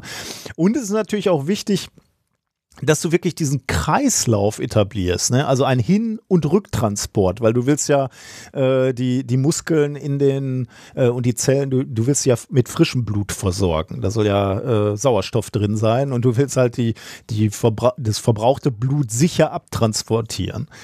Ähm, und das, da bekommt das Herz halt äh, Hilfe, nämlich durch äh, Venenklappen beispielsweise und einen Effekt, den man Muskelpumpen nennt. Aber mir geht es hier vor allem erstmal um die Venenklappen, äh, die dafür äh, verantwortlich sind, dass das Blut äh, auf diesem Kreislauf bleibt, also in die richtige Richtung fließt in gewisser Weise. Und das kann man eben mit einem sehr, sehr schönen kleinen Experiment verdeutlichen, was ich dann mit den Kindern gemacht habe und gedacht habe, auch das könnte man hier auch nochmal erzählen. Also man lässt eine Hand runterhalten. Äh, also du, du lässt jetzt erstmal so die, die eine Hand, rechte, rechte Hand runterbaumeln vom, äh, vom ja. Körper. Äh, und das machst du eine gewisse Zeit. Und da reicht eine Minute oder wahrscheinlich sogar äh, viel weniger Zeit. Ähm, wenn man, wenn wir jetzt, also lasse noch einen Moment äh, runterhängen, aber ich sagte schon mal, wie wir gleich weitermachen. Äh, wenn, wenn wir die äh, Hand jetzt gleich auf den Tisch legen, dann wirst du halt diese bläulichen Venen sehen, ne, die du, äh, wenn, wenn du die Hand auf dem, auf den Tisch flach legst. Ähm, also bei mir äh, sehe ich zumindest relativ deutlich die, die äh, fetten blauen Venen, die ja. sind bei mir deutlich kommt wahrscheinlich, drauf, kommt wahrscheinlich drauf an, wie fett man ist. Das kann sein, ja, aber äh, Ja. ich weiß nicht, sollte man, glaube ich, äh, im Allgemeinen sollte man da etwas sehen. Okay. Okay. Äh, jetzt äh, legen wir die Hand flach auf den, äh, auf den Tisch und ähm, den, den Handrücken nach oben und ich sehe jetzt hier auch schon, schon eine Ader und jetzt nehme ich den, den Mittelfinger und drücke eine dieser Venen ähm, so im, im Bereich der Knöchel ab. Äh, also da drücke ich einfach äh, fester auf diese Vene, äh, Vene drauf. Ähm, die ändert sich aber erstmal nicht. Die bleibt immer noch blutgefüllt. Also sie sieht immer noch prall gefüllt aus. Deswegen nehme ich jetzt, also während ich mit dem Mittelfinger äh, diese Vene abdrücke, äh, streiche ich mit dem Zeigefinger über diese Vene drüber in Richtung Arm. Äh, streich sozusagen das Blut raus aus dieser Vene. Und das fu funktioniert auch erstaunlich gut. Also danach siehst du diese Vene nicht mehr. Die ist, liegt jetzt äh, relativ flach und, und ohne Blut äh, in, in deiner Hand drin und du kannst sie nicht mehr so gut sehen, bis zu dem Zeitpunkt, wo du den Mittelfinger wieder anhebst und dann füllt die sich äh, g- schlagartig wieder mit Blut und du kannst äh, die Vene wieder ganz gut erkennen. Kannst du das äh, reproduzieren ja, bei dir? Moment, ich, ich, ich probiere jetzt mal. Also ich lege meine Hand auf den. ja, jetzt sehe ich dicke Venen. Jetzt halte ich irgendwo eine zu. Genau, mit, mit dem Mittelfinger würde ich sagen, ne? Und dann streichst Ja. du mit dem Zeigefinger eben genau diese Vene entlang in Richtung Arm, in Richtung Ellenbogen, wenn du so willst, äh, um das Blut da so regelrecht rauszustreichen, während du natürlich immer noch mit dem Mittelfinger am, an den Knöcheln äh, abdrückst. Und dann kannst du. Warte mal, das noch, jetzt muss ich nochmal, nochmal, wie, so, okay, also Hand runter hängen lassen, Ja. dann Handrücken oder Handfläche auf den Tisch? Äh, Also Handfläche durch meine auf Tisch, Handinnenseite? die Innenseite auf den Tisch legen, so dass die Okay. Handaußenseite äh, dich anguckt quasi. Und Ja. da siehst du halt diese, diese also ich sehe zum Beispiel äh, relativ viele äh, Venen dann. Ja. Und da, da Und dann? hast du dann halt äh, so auf der Höhe der, äh, da wo die, die, die Finger ansetzen, äh, also bei den Knöcheln, äh, das nennt man doch Knöchel, ne? Also da, wo die, die Finger ansetzen an der Finger Hand, äh, Ja. quasi so zwischen zwei Fingern habe ich eine Vene, die ich abdrück mit der Mittel, mit dem Mittelfinger. Ja, Ähm, okay. Dann passiert erstmal noch nicht viel, also die bleiben immer noch blutgefüllt, diese, diese Vene, aber die kannst du dann, äh, während du, jetzt setzt du halt deinen dein Zeigefinger neben, neben dem Mittelfinger an und dann streichst du mit, Ja. dem, äh, mit diesem Zeigefinger weg von dem, ähm, von dem Mittelfinger Richtung Arm und da kannst du die Vene Ja. so leer ziehen, leer, leer, leer streichen quasi. Drücken. Okay, ja, Moment. die, die, ja. die bleibt dann auch leer, die siehst du dann eigentlich kaum noch, wenn du die gut abdrückst. Und erst in dem Moment, wo du die, äh, den, den Mittelfinger dann wieder erhebst und also wieder von unten, vom, von, von der Knöchelseite wieder Blut reinfließen lässt, ähm, Ah, siehst du wieder war- diese. ähm, Ah, ja, jetzt, jetzt, jetzt verstehe ich. Okay. Ich habe mich gerade gefragt, warum sollte ich die denn, also, Und okay, das, Äh, das Leerstreichen hat nicht ganz so gut funktioniert, Ja. Das können wir vielleicht auch nochmal in, Ja. in optisch inkorrekt machen. Da, da sieht ja, man es ja, vielleicht ja, ja. Ich Ähm, überlege gerade, ob das auf meiner Handrückseite besser funktionieren würde. Also, äh, also da, wo man sonst auch so den Puls misst und so, ja, da das ich- da besser machen kann. Ja, gute Frage. Ja, könnte, muss, muss man mal ausprobieren. Also äh, sind sicherlich manche Venen Ah, sind besser und schlechter geeignet. Ähm, Das funktioniert bei mir viel, viel besser. Ah, okay. Ja, Auf, das dem Hand, auf dem Handrücken, also auf dem Handrücken ist es bei mir äh, schwer, die einzelnen Venen, also die sind halt so viel verzweigt, ja, das, dass ich äh, nicht das eine ist, einzelne. Ja, das ist tatsächlich ein Problem. Ja. Also bei, bei äh, großen Verzweigungen muss man ein bisschen aufpassen. Äh, ähm, äh, das funktioniert manchmal auch. Also ich, ich sehe hier bei mir, wenn die ja, das wird jetzt noch komplizierter. Also, aber Verzweigungen können ein Problem sein, da hast du recht. Also man, man muss da die richtige finden für. Aber äh, bei mir hat das ganz gut funktioniert.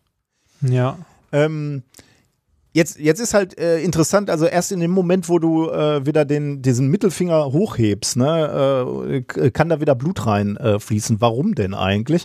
Weil in Venen immer nur das Blut zum Herzen strömt. Und das liegt an Venenklappen. Äh, die funktionieren nämlich so äh, wie, wie so Türen, die nur in eine Richtung aufgehen können, also wie so eine Katzenklappe. Äh, nachts kann die Katze zwar ins Haus, aber nicht wieder raus. Ähm, äh, und, und wie funktionieren diese Venenklappen? Also das sind Hautlappen in den Venen, die eben sich verschließen, wenn sie, wenn, wenn sie versuchen, äh, Blut vom Herzen ähm, also wenn, wenn sie in Richtung Herz fließen, dann öffnen diese, diese Hautlappen in den Venen und wenn das Blut in die andere Richtung wollte, dann schließen diese, ähm, diese Venenklappen wie so Ventile und verhindern dadurch, dass das Blut eben in diese Richtung fließt. Ähm, ich hatte gerade schon angedeutet, das ist nur der eine Grund. Dann gibt es noch so Muskelpumpen, die auch genau das, diesen Ziel haben äh, und, und äh, eben äh, äh, gerade bei sportlicher ähm, Belastung das, dafür sorgen, dass, äh, dass diese, dieses Pumpen noch effizienter ist. Aber das, was wir hier beobachten, ne, dass erstmal von der einen Richtung kein Blut zurückströmen kann in die Vene, wenn du sie denn erstmal ausgestrichen hast. Das liegt an diesen Venenklappen, die eben nur ermöglichen, dass das Blut in eine Richtung fließen kann. Mhm. Ist ganz spannend, oder? Mhm, auf jeden Fall. Also äh, das zu sehen, wie das dann so, wenn man den Finger wegnimmt, wieder so flupp blau ja, wird, das genau, ist witzig. Ja, ja. ja. ja ähm, genau, das haben wir am Frühstückstisch experimentiert und das fand ich irgendwie ganz äh, spannend und das wollte ich nochmal mit dir äh, schnell teilen.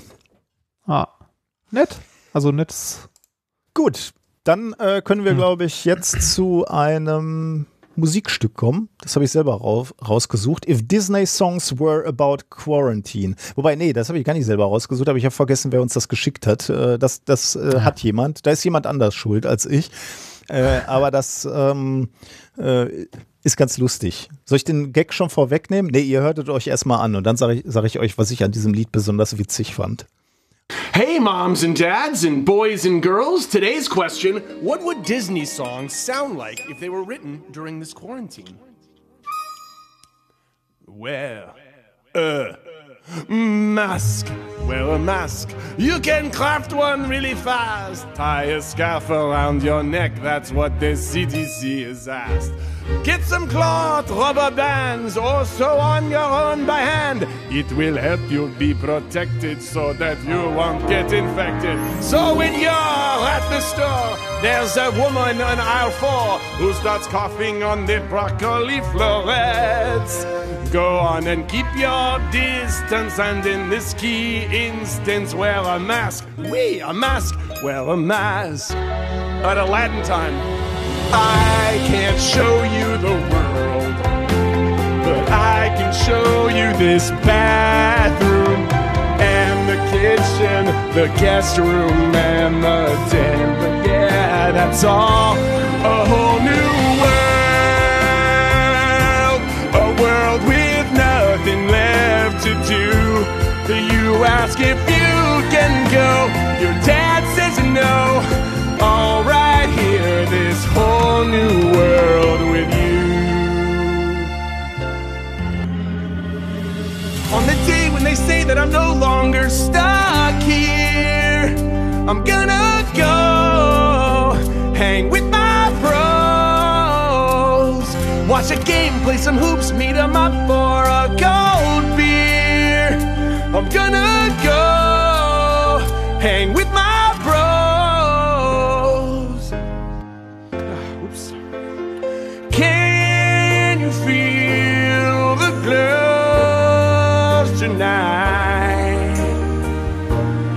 got a curbside pickup soon, yeah. And I'm scared to touch all of the bags they're handling. It'll be that way till June. Now here comes my favorite.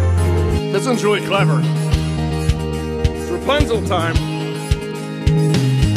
7 a.m. the usual morning lineup. Start on the chores and sweep till the floor's all clean. Polish and wax, do laundry and mop and shine up. Then sweep again, and by then it's like 7:15, and so I'll read a book or maybe two or three. Wait, this sounds familiar. Add a few new paintings to my gallery. I'll play guitar and knit and cook and basic. Wait a minute. We didn't write this as a parody. These are the actual words. When will my life begin? Then after lunch, it's puzzles and darts and baking. Seriously, we do all this. Paper mache, a little ballet, and chess. I've been playing chess with myself. Pottery and ventriloquy, candle making. Haven't done candle making yet. Then I'll stretch, maybe sketch, take a climb, so address, and I'll reread the books if I have time to more.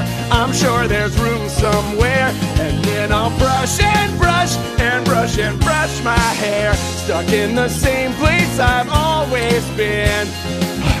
And I'll keep wandering and wandering and wandering and wondering when will my life begin? Oh my gosh. Are you feeling it, Lola? Yeah, Okay, das waren Disney-Lieder. Und jetzt erzähle ich dir, was ich so lustig daran fand, weil wir kennen ja genug Leute, äh, die überspringen ja hier immer die Musik. Äh, den erzähle Ja. ich jetzt einfach, was ich witzig daran fand. Äh, also Disney-Lieder, die auf ähm, Quarantäne gemacht waren, also umgedichtet wurden. Und äh, dann singen sie einen Text von äh, Rapunzel. Also den, dem Film äh, von Disney, Ra- Rapunzel, neu Rapunzel verföhnt. neu oder- verföhnt. Genau, ja. Ähm, Ja. Und da ist der Text natürlich nicht verfremdet, sondern er singt einfach den normalen Text und, und äh, das fällt ihm dann während des Singens auf und er sagt, äh, das ist, äh, das, ist- das ist, den haben wir gar passt. nicht geändert. Der ist so. Das machen wir. Ich spiele selber mit mir selbst Schach. Genau wie in dem äh, Lied, genau. Und das fand ich sehr, sehr witzig. Ja. Gut, äh, kommen wir zu Thema Nummer drei, Gender Pay Gap in der Grundschule. Äh, dass Frauen weniger Geld bekommen für die gleiche Arbeit wie Männer, ist ja bekannt und äh, ein Unding eigentlich. Und das heißt halt äh, Gender Pay Gap, also der, der Bezahlungsunterschied äh, durch, durchs Geschlecht quasi. Ja. Ähm, dafür gibt es äh, natürlich Gründe im System einfach. Also Frauen bekommen einfach weniger Geld. Äh, aber es gibt wohl auch ähm, Gründe, ähm, die äh, aus den Geschlechtsunterschieden bei Gehaltsverhandlungen herrühren tatsächlich. Denn ähm, Frauen fragen seltener nach Lohnerhöhung und äh, verlangen weniger als ihre männlichen Kollegen. Mhm. Ähm, und äh, da gibt es Studien zu, die zeigen, dass diese Tendenz tatsächlich noch verstärkt wird, wenn Frauen die Verhandlungen, also die Lohnerhöhungsverhandlungen oder Fragen nach mehr Geld mit einem Mann führen müssen. Warum ist das so? Äh, ja, da können wir gleich Also vielleicht. gibt es Hm? dafür Gründe? Äh, da können wir vielleicht gleich am Ende nochmal drüber diskutieren, weil äh, das ist eine gute Frage, ja. Ähm, das ist, äh, also bei, beim, äh, bei Erwachsenen ist das offensichtlich ganz gut erforscht. Ne? Da gibt es diese, diese Studien, die genau das gezeigt haben. Da kann man sich natürlich auch schon wieder vorstellen, dass, ähm, dass Firmen Jetzt sind wir wieder bei der Verschwörungstheorie, dass Firmen äh, diese Gespräche dann auch äh, bewusst von einem Mann führen lassen, damit eben die Gehaltsforderungen Okay. ähm, in Grenzen gehalten werden. Aber wie gesagt, das, ist, äh, das sage ich jetzt nur so. Ne? Das ist eine Verschwörungstheorie. Weiß ich nicht, ob das so ist, aber wenn es dazu Studien gibt, glaube ich auch, dass die Leute auch ausnutzen. Aber ähm, als Vater frage ich mich natürlich jetzt wirklich, ähm, also ich, ich höre das, das besorgt mich natürlich an sich schon mal für die Gesellschaft, aber gerade als Vater einer Tochter stelle ich mir natürlich genau die Fragen, äh, ab wann treten diese Unterschiede auf? Ne? Also genau diese Frage, die du gerade gestellt hast. Warum ist das so? Wann treten diese Unterschiede auf? Ähm, äh, und, und woran liegt's? Und was kann ich äh, dagegen tun? Ähm, und äh, da ist ein Experiment jetzt ähm, durchgeführt worden von zwei Forscherinnen vom Boston College. Ähm, und die zeigen, dass auch schon junge Mädchen weniger hartnäckig äh, nach äh, äh, nach, nach Belohnungen fragen als äh, gleichaltrige Jungen. Die Publikation heißt Children Show a Gender Gap in Negotiation, äh, veröffentlicht in Psychology, äh, Psychological Science und zwar am 6. Januar 2021. Ähm, die haben hier ähm, 120 Jungen und 120 Mädchen eingeladen in, in einer Altersklasse zwischen vier und neun Jahren. Äh, haben sie eingeladen ans Institut und haben dann äh, diese Kinder eine relativ einfache äh, Aufgabe absolvieren lassen und haben danach gesagt, äh, du darfst dich jetzt belohnen ähm, äh, und zwar mit äh, Aufklebern, Stickern. Ähm, und haben, haben die Kinder gefragt, was glaubst du, wie viel Sticker für die äh, solltest du für diese erfolgreich ähm, bearbeitete Aufgabe bekommen? Also man, man bewertet sich selber. Ja, ja, ja, das ist das Entscheidende. Äh, weil das Spannende ist ja, ähm, ja, machen wir vielleicht ganz kurz weiter, weil äh, als erstes haben sie schon mal die Kinder rausgeworfen aus dieser Studie, die zu bescheiden waren. Nämlich alle Kinder, die ein oder zwei Sticker gefordert haben, die waren danach raus. Ähm, äh, und die, die haben mit, äh, mit 154 Kindern danach weiter äh. Ich, äh, die sind in die nächste Runde gekommen. Ich hätte unheimlich gerne mal nachgeguckt, ähm, wie, wie die äh, Geschlechterverteilung bei diesen 154 Kindern war. Das konnte ich leider nicht, weil äh, ich an dieses Paper nicht rangekommen bin. Also weder über unsere Universität noch über ähm, bekannte Quellen, die man ja nicht betreten oh, soll. Oh, das ist mir in letzter Zeit auch hin und wieder passiert. Da dachte ich mir auch so, oh, das äh, haben die, ne, also haben die nachgerüstet. Die das weiß ich nicht, äh, woran das lag. Ähm, tja, weiß, weiß ich auch nicht. Also das passiert ja schon mal bei sehr, sehr aktuellen Studien, ne, dass die noch nicht äh, ähm, aufgeführt Ja. sind, aber okay. Na gut, also 154 äh, Kinder waren gierig genug äh, und die haben die nächste Runde erreicht, weil sie mehr als zwei Sticker verlangt haben. Ähm, und diesen 154 Kindern wurden jetzt die Regeln des Verhandelns erklärt, nämlich, ähm, dass wenn sie zu viel verlangen in der nächsten Runde, dass sie dann rausfliegen und gar nichts kriegen. Aber wenn sie geschickt verhandeln und auch, naja, mutig sind und, und auch äh, das verlangen, was ihnen zusteht, dass sie dann natürlich auch mehr Sticker kriegen, als wenn sie nur sagen würden, ah, mir reicht eins. Und äh, du hast gerade schon gelacht. Ähm, das entspricht natürlich ziemlich genau der Situation eines Bewerbungsgesprächs. Ne? Denn da gehst du ja rein und wenn dann diese äh, unsägliche Frage kommt, äh, was haben sie denn für eine Gesa Gehaltsvorstellung? Ähm, dann bist du ja genau in dieser Situation. Ne? Äh, du willst jetzt nicht zu viel sagen, Willst aber auch nicht zu wenig sagen. Wenn du dich zu, zu billig verkaufst, dann äh, äh, ja, im, im, im günstigsten Fall kriegst du dann halt nur wenig Lohn. Äh, Im schlimmsten Fall sagen sie dann äh, auch noch, äh, naja gut, wenn er sich selber schon so schlecht einschätzt, dann äh, kann der ja nichts taugen. Äh, aber die andere Richtung ist ja noch mal viel kritischer. Also, dass man sagt so, ich würde zwar gerne äh, hoch einsteigen beim Gehalt und viel verdienen, aber ähm, ich will mir natürlich hier auch nicht äh, ähm, die weitere Verhandlung verbauen, dadurch, dass meine Gehaltsforderungen einfach viel zu hoch sind. Ja, da äh, bei normalen Jobs hängt, also schwingt da aber immer noch mit, ne, wie sehr willst du den Job? Und äh, ne, ähm, wie, ja, wie gerne möchtest du den machen? Wenn das so, äh, wenn du, also angenommen, du hast, äh, du bewirbst dich auf einen Job, ne? Mhm. Hast aber schon in der Hinterhand einen Job sicher, der okay ist, ne? Dann kannst du bei dem anderen Job, wo du sagst, so ja, den würde ich auch gerne machen, ne, aber hängt jetzt nicht mein, äh, hängt jetzt nicht, äh, hängt jetzt nicht so viel dran, gehst du natürlich ganz anders da rein in so eine Gehaltsverhandlung, als äh, zu wissen, du hast keinen Job und willst einen oder brauchst dringend einen. Ne, also Ja, okay, äh, was man da klar. so als Gehaltsverhandlung, weil also äh, das, ich finde so Gehaltsverhandlungen, äh, ich finde sowas ätzend. Ich finde sowas richtig, auch, ja. richtig ätzend. Ähm, das also ein Hoch auf den öffentlichen Dienst, wo es einfach nachschlägst. ne? Also ich finde Gehaltsverhandlungen richtig, richtig ätzend, weil das, was du bei einer Gehaltsverhandlung ne, am Anfang, wenn du, also eigentlich ist es, es ist also zumindest für mich wäre es viel, viel schlimmer, zu niedrig einzusteigen, als zu hoch und abgelehnt zu werden. Ja. Weil zu niedrig einsteigen heißt, du arbeitest unter dem, was du eigentlich verdienen solltest oder könntest oder eventuell auch deine Kollegen, ne? weil über Geld redet man ja nicht in Deutschland, auch so eine Scheiße, auch so ein Quatsch.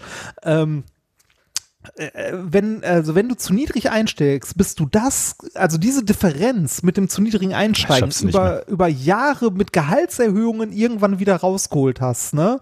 Ähm, also ist für den Arsch, wird nicht passieren. Ne? Deshalb diese Gehaltsverhandlungen sind leider unglaublich wichtig und ich denke, also man mag mich korrigieren, ich hatte noch nicht so viele Gehaltsverhandlungen, ne? weil ich einfach nicht gut da drin bin, irgendwo zu arbeiten. äh, ja, mein Gott. Äh, aber ich habe halt, ich habe andere Sachen verhandelt, ne? Also äh, sowas wie, ähm, weiß nicht, ähm, in Alliteration am Arsch machen wir ja zum Beispiel Werbung da, ne, über, über Preise verhandeln und so. Das geht schon. Ich bin da, habe da mittlerweile eine gewisse kleine Übung drin, aber das musste ich halt auch lernen. Oder generell meine selbstständige Tätigkeit, wenn ich irgendwo Vorträge halte oder so, ne? Ähm, mit, mit was man da rangeht, da kriegst du ja auch immer die unsägliche Frage gestellt. Ja, wie, wie hoch ist, wie hoch ist denn ihr Tagessatz und so. Und das hängt halt auch immer davon ab, wer fragt, wie sehr habe ich Bock drauf, das zu tun. Ne? Ja, Lohn Und- ist halt Schmerzensgeld, ne? muss man ja, ganz klar sagen. Genau, in, in dem Fall kann, kann Lohn dann Schmerzgeld. Es kann aber auch was sein, wo du sagst, boah, da habe ich Bock drauf, ne? Oder finde ich generell ein geiles Projekt und tut mir nicht weh, unterstütze ich auch so. Ne? Ja, ja, also äh, das ist halt immer was sehr Individuelles dabei. Ähm, da, das widerspricht jetzt ein bisschen dem, was ich am Anfang gesagt habe, dass ich so Gehaltsverhandlungen ätzend finde.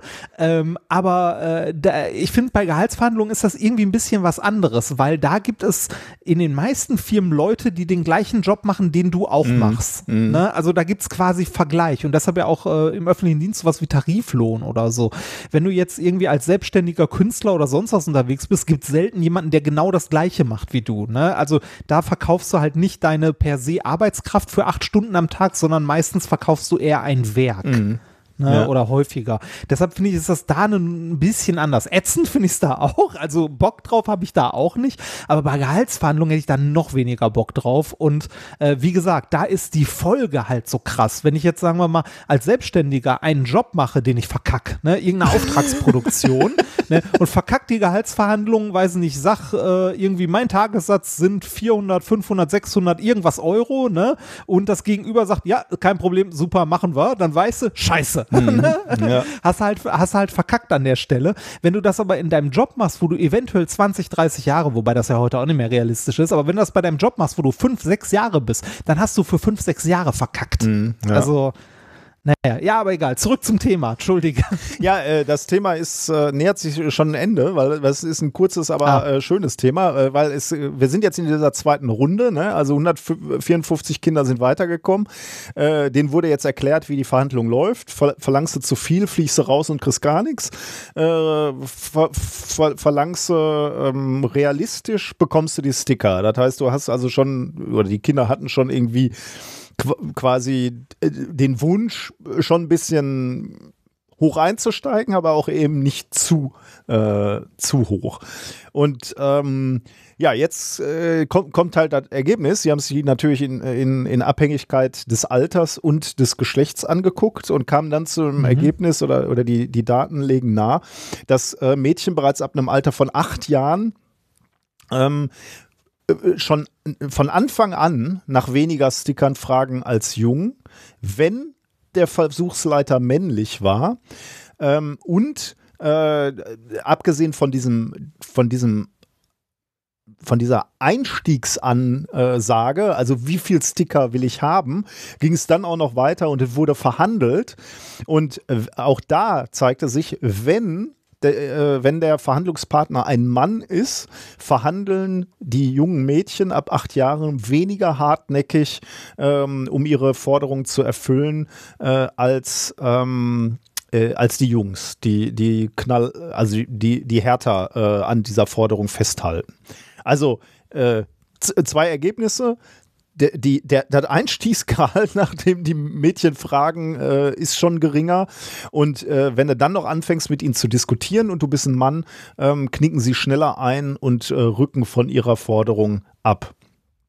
Aber warum? Ja, die Forsch ist natürlich, also wie gesagt, ich konnte nicht das ganze Paper lesen, sondern nur Ausschnitte. Äh, Die Forscherinnen vermuten, äh, dass es, äh, dass es in diesem Alter schon beginnt, dass Mädchen Männer mit einem höheren Status assoziieren und sich selbst eben mit einem niedrigeren und äh, deswegen immer so so genau diese Diskrepanz sehen. Also der Mann hat einen hohen Status und ich bin weniger ähm, und wenn du dann mit dem verhandelst, äh, siehst du eben ein, dass er Recht hat oder dass er äh, weisungsbefugt ist oder oder äh, ja dich korrigieren kann sozusagen. Äh, weiß ich jetzt nicht, äh, ja, äh, ob das wirklich eine, eine umfassende Erklärung ist. Äh, vor allem als Vater stelle ich mir natürlich äh, ganz stark die Frage, äh, was habe ich getan, dass sie das glaubt? Ähm, äh, an, an, oder also nicht, nicht zwingend nur ich, sondern auch, was hat unser pädagogisches System getan? Ne? Also wo in äh, acht Jahre ist zweite Klasse, ne? Wo, wo ist da der Moment gewesen, äh, wo dieses Rollenverständnis passiert ist. Also möglicherweise in der Familie. Ne? Also wenn es so ganz klassische Familien sind, das, das, sind jetzt Daten, das ist reine Spekulation. Diese Daten wurden in diesem Paper jetzt nicht erhoben. Aber dass, wenn du ein klassisches Rollenbild vorgelebt bekommst, der Mann bringt das Geld nach Hause und die Frau kann, wenn sie will, auch mal einen Nebenjob machen, dann äh, hast du vielleicht genau, also dann, dann lernen die achtjährigen Mädchen vielleicht bereits, äh, äh, dass die Welt so ist. Der Mann bringt viel Geld nach Hause und die Frauen können, wenn überhaupt, sich irgendwo ein bisschen Taschengeld dazu äh, verdienen. Aber da würde ich jetzt sagen, in unserer Familie ist das ja nicht so. Meine Frau als Lehrerin verdient ja genauso viel wie ich. Ähm, da dürfte das eigentlich nicht vorgelebt werden. Also ich, ich wollte gerade sagen, verdient die nicht mehr als du? die ist doch Beamt, also verbeamtet und so. Ja, aber, aber, Grund, aber, Grundschule, da ist, äh, ah. da, da, ist ein bisschen weniger und äh, ich, ich weiß ehrlich gesagt nicht. Ich bin, äh, Geld ist ja nicht so das, was mich äh, so sehr interessiert. Sie kriegt, glaube ich, auch die, das Kindergeld. Also am Ende, ich weiß es ehrlich ja. gesagt nicht. Aber so in der Größenordnung ist das, ist das glaube ich, vergleichbar. Mhm. Ähm, also dürften wir das eigentlich nicht vorleben. Aber die Frage ist natürlich, wo, bei, bei, bei welchen Familien ist das so und was kann man tun? Und genau das sagen sie halt auch in dem Paper. Eine pädagogische Intervention äh, muss also viel früher passieren. Nicht erst irgendwann im Erwachsenenalter, wo du dann, äh, sagen wir mal, junge Frauen coacht. Äh, ja, setzt euch mal fröhlich durch beim, bei Verhandlungsgesprächen und lasst euch nicht abziehen. Äh, da ist halt schon viel zu spät. Du müsstest halt irgendwie schon bei, äh, bei Kindern anfangen, äh, gegen dieses äh, gegen diese Selbstwahrnehmung anzuarbeiten. Finde ich schon ein mhm. bisschen erschreckend, dass das schon so früh angelegt wird bei ja, äh, jungen Mädchen. Fall. Auf jeden Fall. Das Und als äh, Vater also, natürlich ist recht. Äh, die Frage ist, wo, wo setzt man an, dass man, dass man sowas mal ändert? Tatsächlich. Ja, auf jeden Fall schon mal systemisch. Ne? Kann, also dürfte ja eigentlich gar nicht ja. sein, dass Leute unterschiedlich Geld verdienen für gleiche Arbeit. Ja, ja, das, äh, das sowieso. Das, wobei, also äh, ich bin, ähm, ich war, ich weiß gar nicht, auf, auf TikTok gab es mal eine elendig lange Diskussion mit Gender Pay Gap, bereinigtes Pay Gap und weiß ich hm. nicht was. Und äh, ja, das, also, ähm, es, also ich glaube, selbst wenn man das bereinigte Gender Pay gibt, mit allem drum und dran, bla bla und so weiter, dann ist es, glaube ich, immer noch bei 5, 6 Prozent oder so und das ist immer noch zu viel. Ne? Also warum gibt es das? Ich sage jetzt mal gleich ja? Disclaimer, weil wir kriegen immer, immer da, wo wir anfangen zu diskutieren, ohne uns vorher äh, eingelesen zu haben, also bei mir jetzt zumindest, sage ich schon mal, ich habe keine Ahnung, deswegen äh, habe ich mich zu wenig mit beschäftigt, aber äh, werde ich jetzt mal etwas mehr machen, weil Tochter und so, da will man ja informiert sein. Ja, das, also ähm, ich bin, äh, ich bin froh, dass es, äh, da, also äh, es kommt ja wahrscheinlich auch auf den, auf den Job oder beziehungsweise auf die, äh, also darauf an, wo du, wie du arbeitest. Ne? Weil wenn du zum Beispiel jetzt im öffentlichen Dienst unterwegs bist, äh, habe ich genauso viel verdient wie jede Kollegin, die bei mir im mhm. Büro saß halt. Ja, ne? Also ja. TVL 13 ist halt TVL 13. Ja, stimmt. Ja. Und Ende. Ähm, aber bei so Gehaltsverhandlungen, wie man das da halt, also ich frage mich, wie man das da äh, also wie, wie kriegt man das hin? Wie kriegt man das hin, dass, also, oder was wäre eine systemische Lösung, um das äh, zu drücken oder kleiner zu machen oder äh, auszuheben? Transparenz also wenn, vielleicht? Aber da lassen ja. sich ja Leute nicht reinreden. Ne? Äh. Nee, da, da, ist dann auch schon wieder so, nee, wir können ja nicht über Gehälter reden. Naja, ja.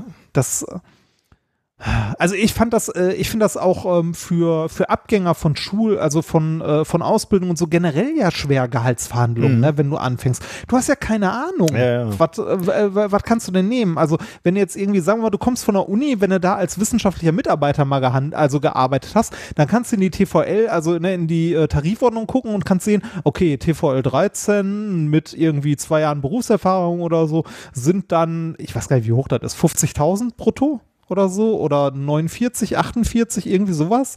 Und damit gehst du dann in eine Gehaltsverhandlung oder wie macht man das? Ja, eigentlich muss ja in der freien Wirtschaft muss mehr verlangen, ne? Da muss er schon mal ein ja, bisschen was eigentlich schon, draufpacken. Aber die ne? Frage ist, wie viel, ja. Ja, richtig. Also ich, ich finde generell, ge- also Gehälter verhandeln, äh, finde ich auch ganz, ganz schlimm.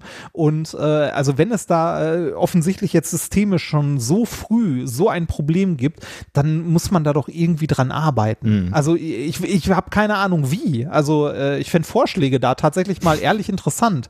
Also was es für Möglichkeiten gäbe. Also jetzt abgesehen von äh, ja, von Transparenz. Ne? Weil das, das will man ja offensichtlich nicht. Oder wollen manche Menschen nicht, dass man Transparenz schafft dabei. Ich weiß es nicht. Also, äh, warum gibt es das? Äh, und äh, selbst wenn es, wenn man tausend Statistiken wälzt, ne, die einen sagen mehr, die anderen weniger, selbst wenn es klein ist, warum ist überhaupt, warum existiert so etwas überhaupt noch? Und was können wir dagegen tun? Ja. Ja, ich, ich hau die einfach. Wenn meine Tochter weniger Geld kriegt, dann hau ich die.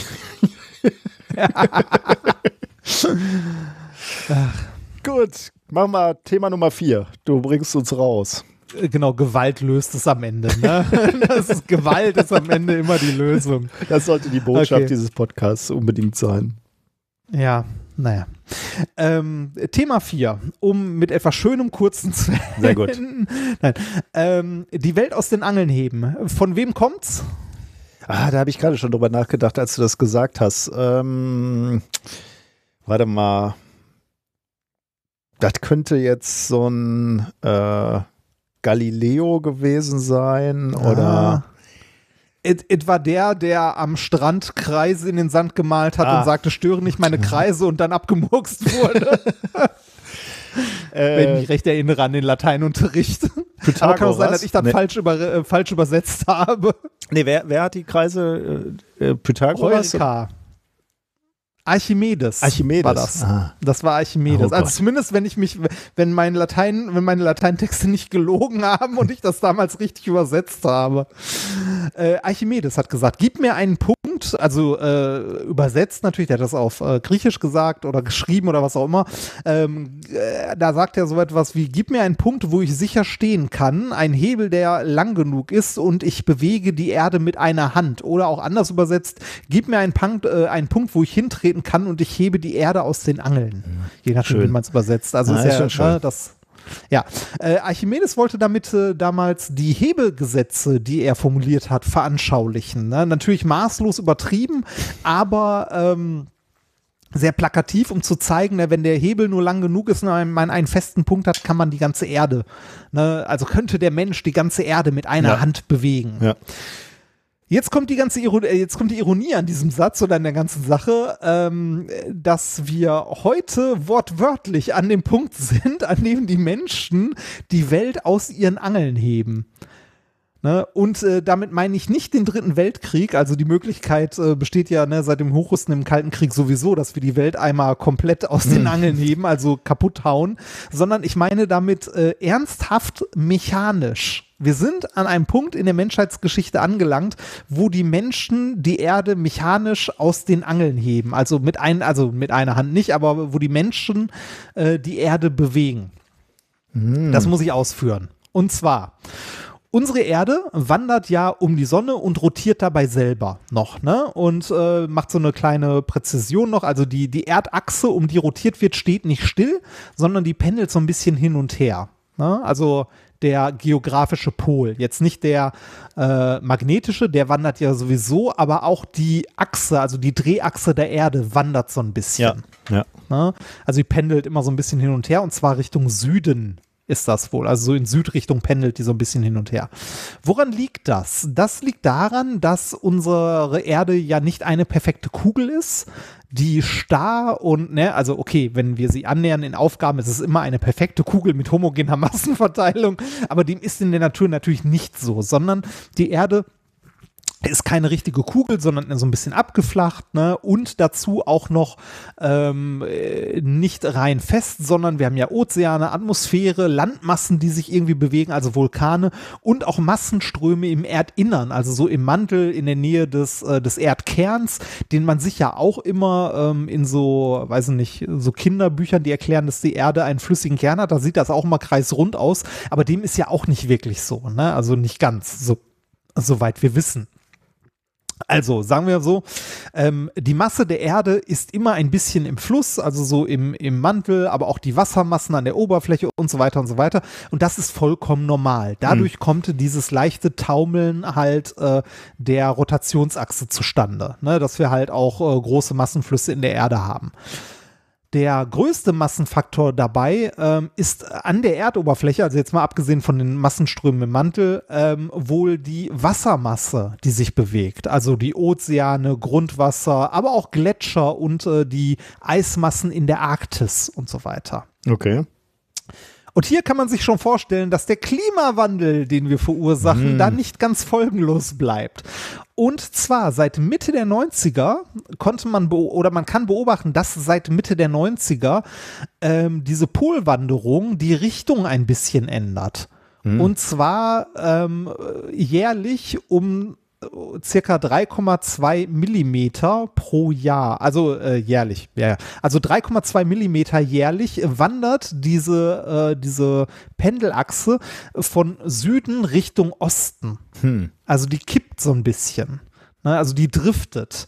Außerdem kann man sehen, dass die Geschwindigkeit, mit der das Ganze driftet, ne, also beziehungsweise hin und her pendelt, sich seit Mitte der 90er ähm, äh, erhöht hat.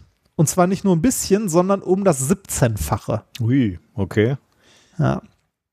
Jetzt kann man sich fragen, woher kommt das? Also warum ist plötzlich, also warum äh, pendelt die, also warum kippt die Achse der Erde plötzlich in eine andere Richtung, als sie sonst tut seit Mitte der 90er? Ja, du hast natürlich da jetzt schon so eingeführt. Also, ja, aber sag mal. Ja. Also äh, der Mensch ist daran nicht ganz unschuldig, wie es aussieht. Und zwar ähm, die natürlichen Quellen reichen nicht aus, um diesen Drift zu erklären. Also die natürlichen Verlagerungen von äh, der Ozeane oder der Atmosphäre, Vulkanausbrüche, Land, also ne, die tektonischen Verschiebungen mhm. und so mhm. weiter. Das reicht nicht aus, um das zu erklären. Satellitenmessungen bezüglich des Schwerefelds der Erde, ich glaube, da haben wir sogar mal drüber geredet, mhm. dass halt ähm, in, also mit Satelliten äh, quasi der G-Faktor an verschiedenen Stellen gemessen mhm. wird, also ähm, die, das Schwerefeld der Erde und dadurch kannst du die Massenverteilung der ja. Erde rekonstruieren. Ja. Ne? Ich weiß nicht mehr in welchem Rahmen, aber da haben wir auf jeden Fall mal drüber gesprochen, glaube ich. Ja, ja. Ähm, auf jeden Fall äh, Anfang der 2000er bis 2017, 18 oder so hat man das mit verschiedenen Satelliten gemacht. Das Programm hieß, glaube ich, Grace oder so. Und ähm, äh, konnte da die, ähm, ja, die Massenverteilung der Erde genau bestimmen. Und äh, das haben sich jetzt ein paar Forscher aus China und Dänemark ein bisschen genauer angeguckt und mal versucht zu modellieren, ähm, wo denn dieser Drift herkommen kann. Also an welcher Massenverschiebung das liegt, wo denn jetzt der, der Ursprung davon ist. Das Ganze haben sie veröffentlicht im dem Paper äh, Polar Drift in the 1990s Explained by Terrestrial Water Storage Changes. Also da steht schon drin, es geht wohl um die Wassermassen. Ähm, erschienen ist das Ganze in Advanced Earth and Space Science am 22.03. Und ähm, ja, im Titel steht schon drin, ähm, da hat sich irgendwie die, äh, die Verteilung der Masse geändert, ne? Ähm, vor allem der Wassermasse. Mhm. Eins hast du ja gerade schon richtig erkannt, weil auch schon richtig angeteasert. Ähm, es ist natürlich das Abschmelzen der Eismassen ne, der Gletscher, der Arktis, das, Antarktis und so weiter. Also da, da kommt man irgendwie drauf, ne? Das ist irgendwie so eine Umverteilung des Gewichts. Also das, das liegt irgendwo da oben äh, auf der Polkappe, sag ich jetzt mal so drauf. Wenn das abschmilzt, dann verteilt sich das natürlich gefühlt so über den ganzen Globus. Hat sich dann irgendwie der Schwerpunkt so ein bisschen ändert, kann ich mir vorstellen. Krass natürlich, genau, dass das so eine, so eine Auswirkung dann zeigt. Ja, das also quasi der äh, das, was der Mensch durch den Klimawandel verursacht hat, also indirekt, ne, führt dazu, dass halt die äh, die Gletscher, also die großen Eismassen an Land abschmelzen und halt ins Meer fließen und damit ändert sich halt die Massenverteilung und damit auch das Trägheitsmoment mhm. und damit kippt die Achse halt leicht, ne? Ähm, das ist wie gesagt so ein, so ein indirekte Einflussnahme, aber die reicht auch in den Modellen noch nicht aus, um dieses Wandern und dieses Kippen komplett zu erklären. Das heißt, es muss noch einen anderen Effekt geben. Und äh, da äh, wird in den Daten auch noch also eine andere Massenverteilung auffällig, die groß genug ist, dass sie dann in Summe mit dem Klimawandel das Ganze erklärt. Und zwar, äh, ich fand es äh, schockierend und beeindruckend, und zwar das Abpumpen von Grundwasser. Ui. Okay. Die, es gibt Gebiete, es gibt Gebiete, in denen die Menschen oder die Menschheit so viel Grundwasser abpumpt, dass sie mehr abpumpen, also mehr nach oben holen, als wieder Neues nachfließen kann. Hm. Das heißt, große Grundwasserreservoirs werden über die Jahre von den Menschen leer gepumpt. Ja gut, also das, das sieht man ja am fallenden Grundwasserspiegel, ne? Den hast du ja, Ja, an genau. vielen, vielen Orten. Ja, okay. Genau. Aber das, Und an, ja, krass. An Orten, die, äh, die mittlerweile Grundwasserknappheit haben, beziehungsweise wo diese Wasserentnahmen massive Ausnahme, äh, Ausmaße angenommen haben, kann man sehen, dass das so viel Masse ist, die da bewegt wird, dass das einen Einfluss auf die äh, Rotationsachse der Erde mittlerweile hat. Uiuiui. Und zwar in so Regionen wie Kalifornien, wo es zur Bewässerung äh, hochgezogen wird, im Nahen Osten, Gebiete rund um Peking und so waren als Beispiele aufgeführt. Wenn man die mit berücksichtigt in die Modelle, dann kann man damit erklären, ähm, warum die, äh, warum seit den 90ern oder warum Mitte der 90er plötzlich die Erde anfängt, in diese Richtung zu driften.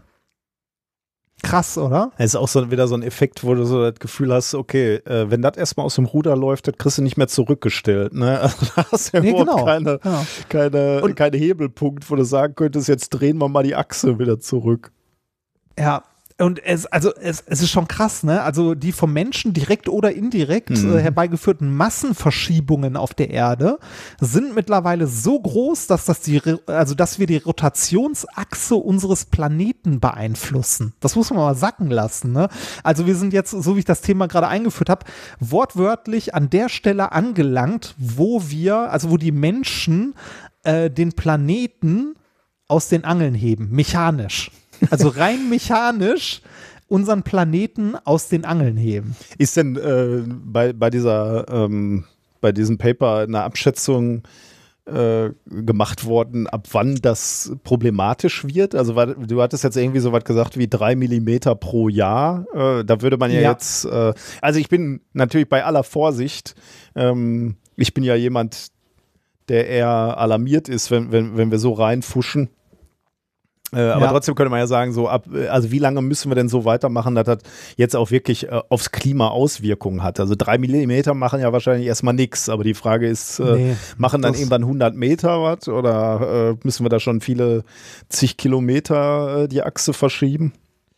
Das Ha- kann ich dir jetzt leider wahrscheinlich nicht sagen. Das habe ich, nee, ich glaube nicht. Wahrscheinlich steht das Ich gar nicht drin. Ne? Ja. Ja, krass. Aber also ich finde schon hart, dass man überhaupt an dem Punkt angekommen ist, wo man das messen, kann. Also ja, es, ist ja, ja, ja. es ist ja nicht so, dass es so geraten und modelliert. Ich habe jetzt zwar Modell gesagt, aber es sind halt Messdaten, die Mhm, halt modelliert wurden. Ne? Also an die etwas ranmodelliert wurde. Also ne, wir, wir sehen das, wir sehen, das Ding kippt, ne? also wandert plötzlich in eine andere Richtung seit den 90ern. Wir sehen, äh, wir messen die Mhm. Massenverteilung auf der Erde tatsächlich und müssen halt gucken, wo kommt diese Massenverteilung her. Und äh, es liegt tatsächlich an den Menschen. Wir verfrickeln das hier noch richtig schön mit unserem Planeten. Ich habe keine Kinder. Genau. Gut, sind wir durch, oder? Mhm. Mit diesen besorgniserregenden Ergebnissen verabschieden wir uns. Nein, gucken wir uns, äh, fassen wir mal grob zusammen, äh, was wir heute gelernt haben. Wir haben heute gelernt, dass wir zu den coolen Live-Rollenspielen nicht eingeladen werden. ja, aber ähm, nein, wir, wir haben gelernt, dass es tatsächlich Leute gibt, die sich äh, darum Gedanken machen, was passieren würde und das auch wirklich mal durchspielen, wenn äh, wir so einen globalen Killer auf die Erde äh, bekommen würden. Also ein Asteroiden, ne, genau. Ja, Ähm, ja, ja, meinte ich. du Ja. hattest uns in, in äh, Thema 2 gezeigt, äh, dass es für mich vielleicht Sinn macht, mal hier den äh, Keim des, der Solarzellen in diese Siedlung zu legen, weil es hier noch nicht so viele gibt. Und du hast uns gezeigt, der, die größte Triebfeder, sich äh, Solarzellen aufs Dach zu setzen, ist es, wenn die Nachbarn auch schon welche haben. Und äh, das wäre natürlich super spannend, wenn ich mir die hier drauf hämmer und dann sehe, dass so in den nächsten Jahren auch Leute nachziehen. Da habe ich jetzt richtig Bock drauf. Ja, ja äh, ne, du kannst der Rebell sein. genau. Race the Sun. Ähm, Trendsetter eigentlich. Rebell klingt ja, ja genau, so negativ. Trendsetter. Eigentlich bin ich dann ja, ja. Influencer, Photovoltaik-Influencer. Wenn eine größere Firma Interesse hätte, ähm, mich da zu Ach, sponsoren. Plötzlich, plötzlich machen wir hier doch Werbung, oder was? Nee, die soll mir hier nur so ein Ding draufsetzen und dafür lege ich hier die äh, Visitenkarten äh, mir in Flur ja. und wenn die Nachbarn anstellen und sagen, Herr Wörl, das sieht ja super aus, äh, wo haben Sie das machen lassen? Dann sage ich, das war die Firma XY Photovoltaik. Ich bin sehr zufrieden mit denen. Gab es da in NRW nicht so einen Riesenskandal um so eine Solaranlagen-Dings? Ich meine ja. Oh Gott. War da nicht, warte mal, war das Solar World oder so? Ja, wieder Spekulation. Ich, ich weiß es nicht. Okay, ich, habe keine Solaranlage. Und die SolarWorld gibt es noch. Industriekonzern der Solarbranche. Solarzellen. Irgend so, da gab es doch irgendeinen so Skandal. Ist egal. Okay, ist egal. Äh, bevor ich wieder irgendwas, irgendwas Falsches oder Halbwahrheiten erzähle. Ähm, du hast uns äh, in äh, Thema 3 gezeigt, dass ähm, dass die Ursachen des Gender Pay Gaps ähm, wahrscheinlich schon, oder nein, was heißt nicht wahrscheinlich, sondern schon in Kindern zu beobachten sind. Das heißt, sehr, sehr tief verwurzelt sind und wir daran in irgendeiner Form arbeiten müssen. Und du hast uns im vierten Thema gezeigt, dass wir durch den Klimawandel, äh, durch den menschgemachten Klimawandel bereits die Achse der die Drehachse der Erde ablenken ähm, durch, durch ja. unser Wirken, was ja irgendwie be besorgniserregend ist, dass wir in diesen planetaren Maßstäben ein, eingreifen und rumfingern. Ja, Gut, dann haben wir noch einen kleinen Schwurbel, der war, äh, äh, der war schnell, muss ich sagen. Äh, also den hatten wir kaum in den Shownotes, äh, da war er auch eigentlich schon wieder erledigt. Es geht nämlich um die Koblenzer Schlossapotheke. Äh, das, die ganze Geschichte erstreckte sich eigentlich über den letzten Freitag. Ähm, das fing an, dass irgendwie Bilder auf den sozialen Medien gepostet wurden von dieser kleinen Schlossapotheke in Koblenz. Auf der, also auf der Webseite war zu lesen, ich zitiere mal, wir haben äh, Pfizer BioNTech Covid-19 Vakzine in potenzierter Form bis D30 als Globuli oder Dilution zur Ausleitung vorrätig. Äh, so fing das an. Also äh, diese Webseite wurde gescreenshottet und, und äh, massig geteilt. Und ähm, dann entfaltete sich eine, eine gewisse Dynamik. Also klar, äh, erstmal äh, eine persönliche Dynamik, da ich mich natürlich auch aufgeregt habe. Also dass da, ja, natürlich. Ähm, dass da irgendwie behauptet wird, äh, äh also äh, BioNTech Globuli zu haben, ist ja aus verschiedenen Gründen ähm, schwierig. Also es war tatsächlich nur dieser Satz, viel mehr konnte man auf der Webseite nicht äh, erfahren. Ähm, aber äh, also ich, ich, wusste, deswegen war ich etwas irritiert, was das bedeuten soll. Ob sie damit sagen wollen, okay, wir haben hier äh, Globulis, die man auch nehmen kann äh, als äh, Impfersatz quasi. Oder weil sie ja auch schrieben zur Ausleitung, äh, ob das äh, bedeuten soll, okay, du kannst diesen und da, das ist jetzt in, in fetten Airquotes, diesen Giftstoff, den du dir über die äh, Impfung reinziehst, die kannst du wieder ausleiten durch die guten Globulis. Ähm, das war mir nicht so ganz klar, was das genau bedeuten äh, soll. Ich, das, äh, ja. ich äh, befürchte tatsächlich Letzteres. Ähm, also, ne, dass, äh, also, dass man den Schei also dass man das schädliche Zeug ausleiten soll.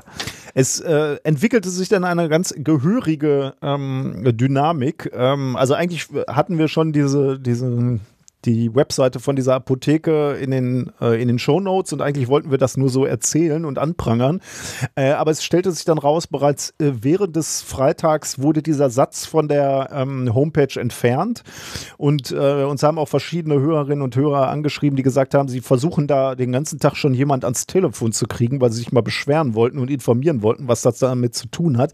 Aber es wäre immer besetzt, was schon mal ein Zeichen dafür war, dass da schon erheblich Presse und was auch immer angerufen hat hat. Also das muss ein ziemlicher Shitstorm ge äh, gewesen sein. Und wie gesagt, am Freitag verschwand dann äh, äh, auch dieser, dieser Satz schon von der äh, Webseite.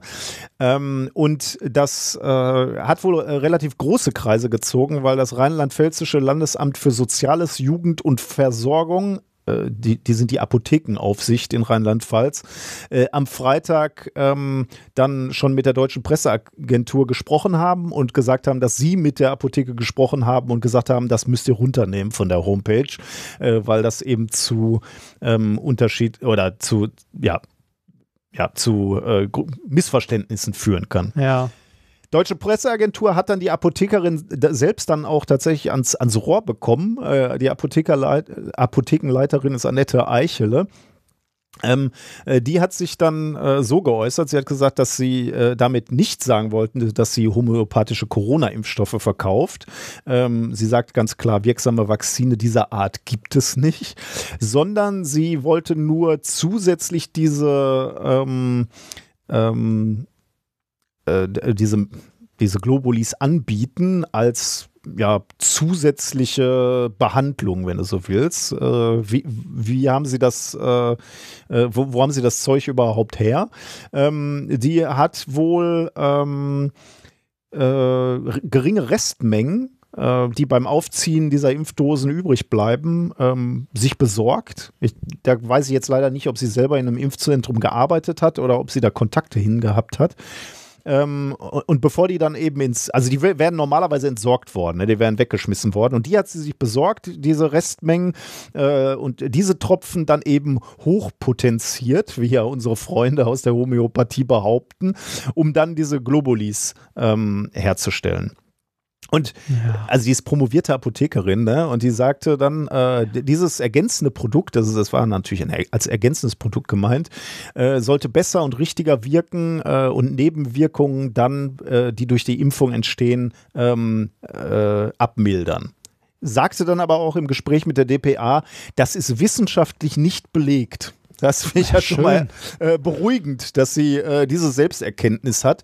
Äh, das finde ich ja äh, absolut absurd, ne? dass die da anfangen, irgendwie so einen Scheiß sich selber zusammenzurühren. Keine Studie, nix, aber fangen sofort an, diesen Quatsch zu verkaufen. Ne? Ähm, sie sagt zwar selbst, das wurde nur etwa ein Dutzend Mal verkauft auf spezielle Kundenanfragen und nicht irgendwie, äh, lag dann nicht bereit im, im, äh, im Laden, sondern wurde dann immer speziell angefertigt. Ey, alleine, dass es auf der Homepage ja, ist. Wahnsinn, ne? klar. Also, das ist, das ist ein Witz. 15 Euro, 10 Gramm Glo Globulis hat sie das verkauft. Äh, und da hat wohl jetzt nochmal nachspielen. Ne? Zum einen fragt man sich natürlich, wieso kann die da Restmengen äh, der Impfdosen mitnehmen und daraus dann äh, ein Produkt machen, was sie dann verkauft. Und äh, da ähm, hat wohl ähm, äh, das wird wohl ein, äh, Nachspiel haben. Also da, da wird, wird, wohl mal etwas genauer hingeguckt, äh, wie das sein konnte. Hm. Tja. Äh, also lustig fand ich noch den Präsidenten des Landesamts für Soziales, Jugend und Versorgung. Äh, der sagte nämlich, äh, der DPA, da ist der Glaube stärker als der Verstand. Das äh, kann man, glaube ich, äh, das kann man, glaube ich, äh, für die Homöopathie so zusammenfassen, ja. Ja.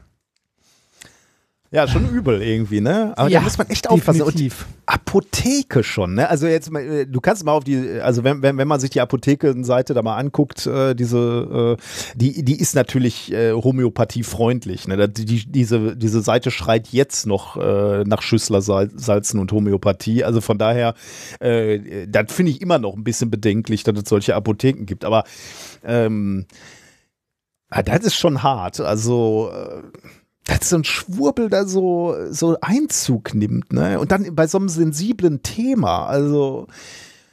Äh, wie gesagt, ich finde es ja eh ein, äh, also, äh, tragisch und schlimm, dass, ähm, dass die, äh, dass wir immer noch in einem Land leben, in dem Homöopathika in der Apotheke verkauft werden. Mm, ja, stimmt. Und nicht im, und nicht im Supermarkt. Ja, ja, ja wo genau. sie hingehören. Ja, ne? In die Zuckerabteilung. Das, äh, aber das, war, das Lustige ist auch, dass, äh, ich, ich stelle mir dann ja immer die Frage, ne? also äh, sagen wir mal, ich wäre jetzt so ein Hardcore-Homöopath äh, und würde das auch lehren und so und, und wäre da total von überzeugt. Und dann siehst du, wie, die, wie rechts und links diese ganzen Schwurbler mit dazu, also Homöopathen sind ja an sich auch schon Schwurbler, aber von rechts und links kommen noch so so weitere Hardcore-Schwurbler dazu, die dann ihren, ihren eigenen Stiefel machen. Ne? Die rühren dann irgendwas, ähm, wovon du noch nie was gehört hast, auf einmal rein. Genauso wie in diesem Fall, ne? wo einer dann sagt, ach, dann nehme ich mal das Vakzin, potenziere das hoch, das funktioniert ja für alles. Und dann äh, sind die Nebenwirkungen äh, der Impfung nicht so hoch. Und dann muss ich doch als äh, Homöopath, der irgendwie mal äh, irgendwie diese Lehre gelernt hat und, und daran glaubt, und ich sage bewusst glauben, weil es ja ein religiöses Glauben, muss ich doch irgendwie sagen, Moment mal, das kann doch nicht gut sein für die homöopathische Bewegung, wenn jetzt von rechts und links alle, alle reinkommen und ihr Süppchen selber machen und behaupten, das wirkt. Also dann, dann muss ich das so, so, so ein Verteilungskampf müsste dann doch losgehen. Wer, wer hat die Deutungshoheit? Darf hier jeder Äh. behaupten, was er will? Und in dem Moment würde mir doch spätestens klar werden, das ist keine Wissenschaft. Ja, hier kann jeder alles behaupten, weil nämlich keiner nachweisen kann, dass es wirkt. Deswegen darf sie hier auch äh, sich, sich ein Vakzin anrühren und äh, irgendwelche anderen, äh, was weiß ich, was er dann noch, äh, Schuhsohlen zerreiben, weil er dann schneller laufen kann. Ja, ich, ich, fü ich fürchte in diesem, also ich fürchte in diesem, ähm, in diesem Kosmos, ne, also in diesem homöopathischen Kosmos, ergibt das alles Sinn. Alles. Das geht halt alles. Ne? Ne, das, also da, darf ich, da muss ich einschränken, deswegen habe ich das ja gerade erwähnt. äh, Das, das machte keinen Sinn mehr. Also irgendwelche Homöopathen, also die wohl in dieser homöopathischen Ecke äh, Ansehen haben, haben sich davon auch distanziert und haben gesagt, ja, das Ah, geht jetzt okay. eigentlich nicht. Also, äh, und das fand ich äh, bemerkenswert, dass, äh, da, dass es da selbst aus der Homöopathie-Ecke Kritik gab. So, man kann, man kann ja Okay. nicht alles machen. Aber da fragt man sich natürlich, warum eigentlich nicht, ne? Weil eigentlich ist doch die Lehre der Homöopathie, du nimmst irgendwas, was irgendeine Krankheit auslöst, also die Symptome, die du behandeln willst, das potenzierst du dann hoch, bis es nicht mehr nachweisbar ist und dann wirkt's. Und in dem Sinne würde ich sagen, äh, also mit dieser Lehrmeinung äh, hat sie ja richtig gehandelt. Sie nimmt ein Vakzin, wo ja auch irgendein, äh, gut, ich, ich weiß jetzt ehrlich gesagt nicht, was hat sie genommen? BioNTech? Na, dann ist es auch wieder Quatsch. Aber sagen wir mal, sie hätte so ein, äh, so ein äh, so ein Vektorimpfstoff genommen, da hätte ich ja gesagt, äh, da, ist das Prinzip ja noch irgendwie nachzuvollziehen. das macht ja die Krankheit oder zumindest reagiert der Körper darauf, als wäre es die Krankheit. Äh, das potenzierst du hoch. Äh, ja, der Ansatz ist ja schon mal richtig. in, in, in, irgendetwas dort richtig zu nennen, ne? Egal gut. was. nee. Okay, ich sollte mich da nicht so reindenken. Ja, du hast recht. Äh, Ja, also äh, ein Schwurbel, der schneller erledigt war, als, ähm, als ich gedacht hätte tatsächlich. Also, weil das. ja, zum ähm, Glück. Äh, das war dann schnell weg zum Glück, ja, genau. Ja. Okay, dann sind wir fast durch. Haben wir noch irgendwas Hausmeisterei-Technisches? Nee, ich habe ja am Anfang schon rumgejammert. Ach ja, stimmt. Genug. Äh, ich weiß nicht, hatte ich sonst noch was? wir haben, glaube ich, auch sonst ne? keine Wir müssen- Veranstaltung und nichts, was wir im Moment in einer Woche machen, Nee. war. Äh, machen wir endlich wieder mal einen Stream, ne? Der ist ja leider ausgefallen Ja, wegen der richtig, Preisverleihung, genau. aber da freue ich mich Ja. schon wieder drauf und in zwei Wochen Ja, ich machen wir wieder einen Ans Podcast. ja, ähm, irgendwann diesen Monat, ja, wobei, das können wir ein andermal machen. Ja, dann sind wir durch. Gut, dann war das methodisch inkorrekt Folge 190. Wir nähern uns der 200, ne? Ja, ist mir auch aufgefallen. Ist mir auch aufgefallen. Was macht man da? Was macht man da? Gute Frage, ne? Puh. Wir dürfen, also live und so geht ja alles nicht. Wobei, Na? das sind noch, äh, warte mal, warte, äh, zehn Folgen, also 20 Wochen, ne? Da ist ja fast schon wieder ein Jahr rum. Da, ähm, da sind wir ja fast wieder. Na gut, gucken wir 20 mal. Wochen, das, ist, das geht gegens Jahresende, ne? Meinst du, müssen wir irgendwo so einen Weihnachtsauftritt machen oder so? Das wäre ja schon schön. Weiß ich nicht. Die Frage ist, ob das überhaupt geht. Ja, das können wir Das- wahrscheinlich nicht stimmen im Moment. Wir ne? können, wir, wir, wir, können in der, wir können in der Zeche machen, auf Twitch streamen oder so. Vor leeren Hallen. ja, ja. Guck mal, ist ja noch ein bisschen Zeit bis Genau. dahin. Das war Folge 190 vom 4.5.2021, direkt aus der Pandemie. Äh, wir enden mit einem Rausschmeißer, Gimme Gimme äh, Va Vaccine Appointment, äh, rausgesucht von meiner Frau, von meiner lieben Frau. Ah, Viel Spaß damit und ja, bis in zwei Wochen, beziehungsweise eine Woche im Stream. Tschüss. For weeks now, some eligible Americans have made countless calls, checked websites every day, and waited on long lines trying to get a vaccine, coming up empty time and time again. You know, we've been talking to so many reporters, asking them about the difficulties of this process and how hopeless it can feel at times. And